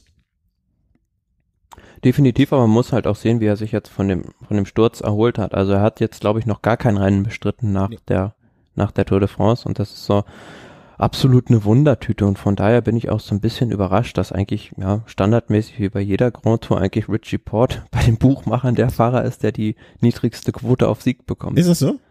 Ja. Okay, da hätte ich eigentlich noch gedacht, dass Quintana davor steht und ähm, ähm Nee, ein heißer Kandidat. Also wenn wir die Favoriten noch mal so ein bisschen ähm, Revue passieren lassen, mhm. ist halt auch noch Simon Yates beispielsweise. Ja, bei dem würde halt ich, da würde ich zum Beispiel Quintana also auch noch vor ihm sehen. Ganz, ganz eindeutig. Auch wenn Quintana, ich glaube nicht, dass Quintana bei der Tour so viel Tour, äh, so viel Körner gelassen hat. Und Yates hat einfach für mich, Yates hat mir bewiesen, dass er für drei Wochen einfach nicht, äh, nicht nicht lang genug fit bleibt oder nicht lang genug die Körner Beine fährt. Klar, wenn, wenn Quintana also wirklich fit ist und auch diese Form der Vuelta 2016, als er sie gewonnen hat, oder der Tour 2015 hat, dann steckt er die alle in die Tasche. Aber das mhm. ist halt die große Frage bei Quintana, ob er dieses Leistungsvermögen abrufen kann. Mhm. Und auch aber, ähm, was ich hoffe, dass wenn er einsieht, dass es nicht der Fall ist, äh, dass er einen Valverde dann unterstützen kann. Also weißt du, dass er dass er sich dessen bewusst ist und es früh genug erkennt und dann auch bereit ist zu helfen. Klar, das denke ich schon. Ähm, wen haben wir noch? Wenn wir die Favoriten dann nochmal so durchgehen, ähm, Fabio Aru. Ja, Aru auch, Aru, Nibali, Uran. Also da fahren jetzt schon auch ein paar dicke Fische mit. Ähm, ja gut, bei Nibali muss man sagen, also der fährt die Tour de, äh, die Spanien-Rundfahrt jetzt in Vorbereitung zur Weltmeisterschaft. Der hat keine Klassements-Ambitionen. Ja, aber weißt du, wenn, wenn er jetzt mal, äh, Glaubst du, wenn sich da irgendwie eine Möglichkeit ergibt, warum auch immer, ne, durch irgendeine Konstellation, wird er den Titel aber auch nicht liegen lassen, behaupte ich mal. Nee, mit Sicherheit nicht, aber er hat ja auch einfach, also der ist jetzt vor, glaube ich, zweieinhalb Wochen das erste Mal wieder Fahrrad gefahren. Also der ist froh, dass er überhaupt wieder Rad fahren kann. Mhm. Also er hat sich gefühlt, als wäre äh, als wäre Januar. Also der hat überhaupt gar keine Form. Mhm. Und von daher nutzt er das so ein bisschen besser als Training für die Weltmeisterschaften, was dann sein großes Ziel ist, aber auch so Fahrer, ja, wie Uran, der halt auch beispielsweise noch eine offene Rechnung hat, bei der Tour ausgeschieden, Thibaut Pinot, ja. der die Tour auslassen musste, Aru? ja, und Fabio Aru, klar, und wieder, wie bei der Tour de France auch, so eine Mannschaft, die überraschen könnte, Team Lotto NL Jumbo, mhm. die Grüß mit, äh, mit Kreuzweg, mit George Bennett und mit von mir eben besagten Sepp Kuss am Start sind. Mhm. Also die haben eine richtig, richtig schlagkräftige Truppe am Start. Sag einmal, haben wir eigentlich schon erwähnt, dass Toni Martin zu Lotto geht? Ähm, wenn es fix ist, dann haben wir das noch nicht erwähnt, nein. äh, oder habe ich das heute Morgen wieder im Kaffee, Kaffeesatz gesehen? Wie genauso wie bei Sieberg. Ähm, ich dachte, das wäre fix. Äh, weil ähm, das würde ja diesem Team ähm, nochmal wirklich, also das ist ja schon, ein, ein, wie soll man sagen? Du meinst Team Lotto NL Jumbo oder Team Lotto Sudal? Lotto Energy, äh, nicht Sudal, Lotto äh, Jumbo. Ist das nicht fix? Hatte ich, hatte ich, habe ich mal wieder, kann, ich träume auch manchmal Sachen, ne? Also jetzt nicht im Sinne von, äh, dass ich mir das wünsche, ähm, aber ich meine es irgendwo gelesen haben. Also Cycling News sagt, has, Cycling News has learned Tony Martin will sign for Lotto NL Jumbo. Mhm. Also, ne, ja. wie gesagt, ne, immer mit einer Portion Misstrauen noch zu sehen, aber bei Sieberg lag ich nicht falsch und äh, ich glaube bei Tony Martin auch. Und dann wird das ja nochmal, also ich will nicht sagen, das wird ein Überteam, ne, aber das, dann, dann haben die schon einiges an Fund, Fündern, äh, da ja, gut. im gelben Trikot Tony, umfahren, ne? Ton, ja, aber Tony Martin wird die Mannschaft ja jetzt nicht wesentlich äh, von der Charakteristik in irgendeiner Form ändern. Nee, überhaupt nicht. Aber sie, er kann sie unterstützen. Also ein, ein Tony Martin ist für jedes Team eine Unterstützung. Definitiv, das stimmt schon, ja. Also und das wird das Team noch, äh, noch äh, schwerer ausrechenbar oder noch, ja, angreifen, wie soll ich sagen, ähm, naja, ihr wisst, was ich meine. Ne? Also es wird das Team definitiv verstärken. Komisch, dass ich dachte jetzt. Gespannt sein darf man auch auf die Sky-Mannschaft bei dieser Vuelta. Ohne die drei großen Ten Tenöre, Froome, Thomas und Bernal. Die Froome und Thomas fahren halt die ähm, Großbritannien-Rundfahrt, weil sie auch durch Wales fährt untereinander und gefühlt ist es so das erste Mal seit 20 Jahren, dass Chris Froome länger als drei Tage auf britischem Boden verweilt. Und ähm, Bernal ist ja noch durch seinen durch seinen schweren Sturz bei der Klassiker San Sebastian immer noch außer Gefecht. Und jetzt hat man aber ja so Leute dabei wie Tao Guggenhardt, solche Talente oder ähm, Pavel Sivakov beispielsweise. Da ist man auch gespannt sein, ob es von denen einer schafft, vorne in der Gesamtwertung anzugreifen. David de la Cruz oder Kwiatkowski wären halt auch so Kandidaten, aber mit mhm. Sicherheit ich glaube nicht, dass wir so ein dominantes Team Sky wie bei der Tour de France bei der Vuelta auch sehen werden. Nee, oder wie letztes Jahr bei der ähm, Vuelta, wo Chris Froome ja wirklich, glaube ich, von fast, also der hat ja fast die ganze Zeit getragen. Ich glaube, ein oder zwei Etappen am Anfang nicht. Ja. Und ist schon sehr, sehr früh reingefahren und ähm, so erinnere ich es zumindestens. Aber ähm, ich glaube, die Vuelta ist dem Team Sky dieses Jahr auch egal. Die, die werden, die werden mit Thomas und Froome und Bernal verhandeln müssen. Deswegen sind die auch nicht da.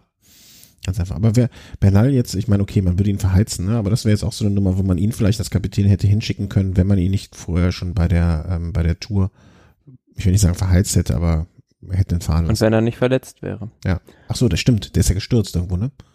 Ja, hat sich auch mehrere Zähne dabei ausgeschlagen. Also es sind recht heftige Gesichtsverletzungen gewesen, die er da erlitten hat. Aber ja. beispielsweise bei Movistar, ein Fahrer, der in diesen Sturz bei der Klassiker San Sebastian auch verwickelt war, nämlich Mikel Landa, der musste jetzt die Spanien-Rundfahrt absagen. Und ist die Frage, ob der jetzt überhaupt noch rechtzeitig dann fit wird zur WM. Ja, ja also von den, von den Klassements-Favoriten haben wir es, glaube ich, denke ich, jetzt so abgefrühstückt. Ich genau. fände es jetzt nochmal ganz spannend, kurz vielleicht einen Blick noch auf die Sprinter zu werfen. Die sind ja traditionell auch gerne bei der Vuelta mit am Start, um dann relativ schnell zu sagen, äh, ich muss an den Strand beziehungsweise zur WM, was ja dieses Jahr aber nicht der Fall ist, weil WM fällt für die Sprinter aus. Das ist, wird ja, definitiv der Fall sein und die Vuelta, ja, haben wir jetzt beim Profil schon, beim Anschauen des Profils schon gesehen, ist eine Grand Tour, die jetzt ein Sprinter scheinbar nicht so gerne hat. Weil wenn man da die Profile durchschaut, sind halt, wie gesagt, nicht so viele reine Sprintetappen dabei. Aber wir haben halt, wenn wir das Sprinterfeld mal durchgehen, beispielsweise mit Elia Viviani, Peter Sagan, Nasser Buani, Giacomo Nizzolo und auch beispielsweise Max Walscheid, der jetzt in letzter Sekunde noch für den erkrankten Phil Bauhaus eingesprungen ist, doch schon einige schnelle Leute dabei. Trentin auch dabei? Ja, ich gucke gerade auch mal so ein bisschen. Ja, da kann's Walscheid. Nee, Walscheid hast du gesagt, ist raus? Nee. Der ist in letzter Sekunde jetzt eingesprungen ja, beim Team genau. Sunweb für Phil Bauhaus, der eigentlich schon auf der Startliste stand, aber erkrankt ist. Aber da frage ich mich dann halt auch, hm, Max Walscheid, der gefühlt zwei Meter groß ist und 90 Kilo wiegt, wie kommt der da auf diesen also hügeligen Etappen zurecht? Einfach, vielleicht war der, vielleicht war der, der, war der, der Letzte, der weggeguckt hat, oder der, der Letzte, der den Finger wieder runtergenommen hat, als es darum ging, wer möchte noch. vielleicht ist das ein Versehen. Ja, ein Spaß wird das mit Sicherheit nicht für ihn, allerdings, andererseits, ähm, weißt du, also, er ist ein Radprofi, ne? Und wenn gesagt wird, du fährst dahin, dann fährst du dahin. Was willst du machen? Ja. Also, übertrieben viel Spaß wird er nicht da haben. Ähm, was beim Giro oder bei der Vuelta? Erzählte mir auch jemand mal, ein ehemaliger Profi, ähm, der schon bei der ersten oder zweiten Etappe kurz davor war, die Segel streichen zu müssen, ähm, während ein Contador nebenan noch ähm, Intervalle zum Training gefahren ist am Berg. ja, gehört dazu, ne? Also es ist nicht immer alles nur flach und ähm, ja, ich glaube, also das Sagan, glaubst du, Sagan fährt, ja, bei der WM äh, ist schwierig, die Rolle von Sagan jetzt da zu beurteilen, ne? Fährt er die WM auf Sieg? Kommt er da rüber? Ja, der wird ja, äh, klar, wird er versuchen, da seinen Titel zu verteidigen, aber das wird nichts werden. Also, also meine, es ist meine Meinung, das wird nichts werden, weil der Parkour einfach viel zu schwierig ist und selbst wenn er da diese Runden überstehen sollte über den Olympiaberg dann an dieser steilen Wand drin ähm, in der Höttinger Höll hat er meine, meiner Meinung nach gegenüber solchen Leuten wie Ala Philipp, Valverde, Nibali hat er hat da nichts zu bestellen. Hm, Glaube ich auch nicht. Ähm, wird dann trotzdem interessant, ob er die Vuelta komplett durchfahren wird. Ähm, Aber er ist natürlich äh, ein Sprinter, der sehr gut über die Berge kommt und der wird da doch, ich rechne mal so mit, ja, vielleicht drei, vier Etappen, die er da gewinnen könnte. Mhm. Aber die Sprints, die Sprints natürlich könnten dann auch wieder ähm, ja für viele, für viel Diskussionsstoff sorgen, wenn wir mal auf die Startliste gucken und sehen, dass da Leute wie Nizzolo und Buhani sich duellieren werden. Genau, ich wollte gerade sagen, Buhani ist ja immer für ein, Buha, Buhani ist ja immer für ein Buhai gut. Ähm, das kann immer ein Spaß werden. Wen siehst du denn ähm, hier beim Prolog, äh, wo wir gerade schon mal dabei sind? Wer, wer hat denn da außer Dennis noch eine Chance? Ja, also ich würde jetzt beispielsweise Kwiatkowski, Castro Viejo oder auch ein Kampanarz, die würde ich da auch nicht ganz abschreiben, aber Rowan Dennis natürlich der Haushohe, Brentle? der auch, ja. Aber Dennis ist natürlich der haushohe Favorit, da sich das rote Trikot überzustreifen. Wann geht's los? Am Samstag, glaube ich, ne? 25. Mhm. ist der Samstag, also übermorgen schon. Mann, Mann, Mann, da muss ich die Folge ja schnell, Ja, schnell veröffentlichen. heute Abend, heute Abend war ja schon die Teampräsentation. Ja, hast du was davon? Nee, du hast natürlich nichts davon gesehen, weil wir hier miteinander sprechen. Naja, ich habe so ein bisschen jetzt nebenbei auf Twitter verfolgt, also Wie? Besonderes. Das kannst du noch. Ich bin hier, äh, ich muss mich konzentrieren, um dir überhaupt folgen zu können. Und du sagst, du hast nur 80 Prozent deines Gehirns genutzt, um, um, mich, äh, um meine CPU komplett zur Volllast zu bringen. Nun gut, nun gut. Ich werde es mir merken. äh, wo war das? In Malaga ist wahrscheinlich irgendwie am, äh, am Hafen dann, oder? ja, in Malaga in so, einem, in so einer Arena war das diesmal. Ja, Also- okay, okay, okay. Ich bin doch. Wann warst du in Malaga? Wann, wann, wann war ich in Malaga? Ich war auch mal in Malaga. Da bei meiner Rundreise. Ich war 2015 da. Ist das ein, ja, das war viel. Äh, Malaga ist doch auch hier ganz großer Umschlageplatz, äh, Flughafen, ne? Äh, da gibt's auch einen recht, recht äh, großen, großen Flughafen. Und für die Leute habe ich vielleicht, also für die Hörer habe ich noch einen kleinen Tipp, die sich da noch so ein bisschen in rhythmische Stimmung bringen wollen. Ich dachte, für die rhythmische Vuelta. Sportgymnastik betreiben wollen. Es gibt wie in jedem Jahr auch einen offiziellen Song zur Vuelta. Um In Gottes Willen. Jahr, Ich habe Angst. in diesem Jahr ähm, äh, geschrieben und interpretiert von Nuria Fergo. Das ist eine auch lokale Künstlerin aus Malaga. La vida son solo dos días. Also das Leben besteht nur aus zwei Tagen. Hm. Weiß ich nicht, was ich davon halten soll, um ehrlich zu sein.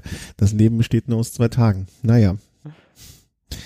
Aber Malaga sind wir damals angekommen. Ich erinnere mich jetzt auch an das Hotel wieder, äh, was wir dort hatten. Naja, danach sind wir, glaube ich, nach Ronda gefahren. In Ronda war auch immer eine schöne Ankunft, ne? Sind diese zwei Ja, stimmt, ja. Und ähm, Stadt mit der ich glaube, Schlucht. ich glaube, der Chris war auch mal da. Nachdem wir ihm, wir hatten ihm das noch empfohlen, ähm, nach Ronda. Und ich glaube, von Ronda war es auch gar nicht mehr so weit nach Gibraltar. Das war, das war alles schön. Ich klick, ich klick grad, wir hatten damals für die Familie, äh, für Freunde und äh, so einen kleinen Reiseblock gemacht und klick mich gerade so ein bisschen, während du ja nebenher was anderes dir anschaust, äh, durch, die, durch die Bilder. Ähm, lass Ah, ich ja. jetzt aber auch sein. Schicke ich dir vielleicht mal bei Gelegenheit. Alles klar. Ähm, dann würde ich sagen, machen wir hier an diesem äh, Punkt die Kiste zu. Wenn ihr dringend der Deutschlandtour noch folgen wollt oder ein bisschen hinter die Kulissen gucken wollt, äh, guckt bei der Caroline von cyclista.net rein. Der ich werde es jetzt an entsprechender Stelle verlinken. Hm, Ich weiß gar nicht, ob die Kollegen von meinem Sportradio auch einen täglichen Podcast zur Vuelta machen mit dem Felix. Kann ich mir gut vorstellen. Wenn nicht, egal, hört da trotzdem mal rein. Die machen im Radsport immer schöne Sachen. Die hatten diese Woche auch eine Vorschau, die ich mir noch anhören muss. Ja, und wir sprechen uns dann in den nächsten Tagen wieder und werden dann mal gucken, was bei der Vuelta so passiert. Definitiv, ja. Ja, ähm, Thomas, danke dir. Wir gucken gleich mal in den Kalender und äh, wünschen dir noch einen, was haben wir heute für einen Wochentag? Donnerstag. Donnerstag. Donnerstag. Ich, wie gesagt, ne, 15 Tage hier im, oder je mehr Tage, die vielleicht sagen, umso mehr Tage werden es, äh, im Pack waren und Umzugs waren. Deswegen ähm, seht, seht mir eine gewisse Fahrigkeit auch bitte nach. Und ähm, ja, wünsche euch allen ein äh, schönes Wochenende dann jetzt schon. Tschüss. Tschüss.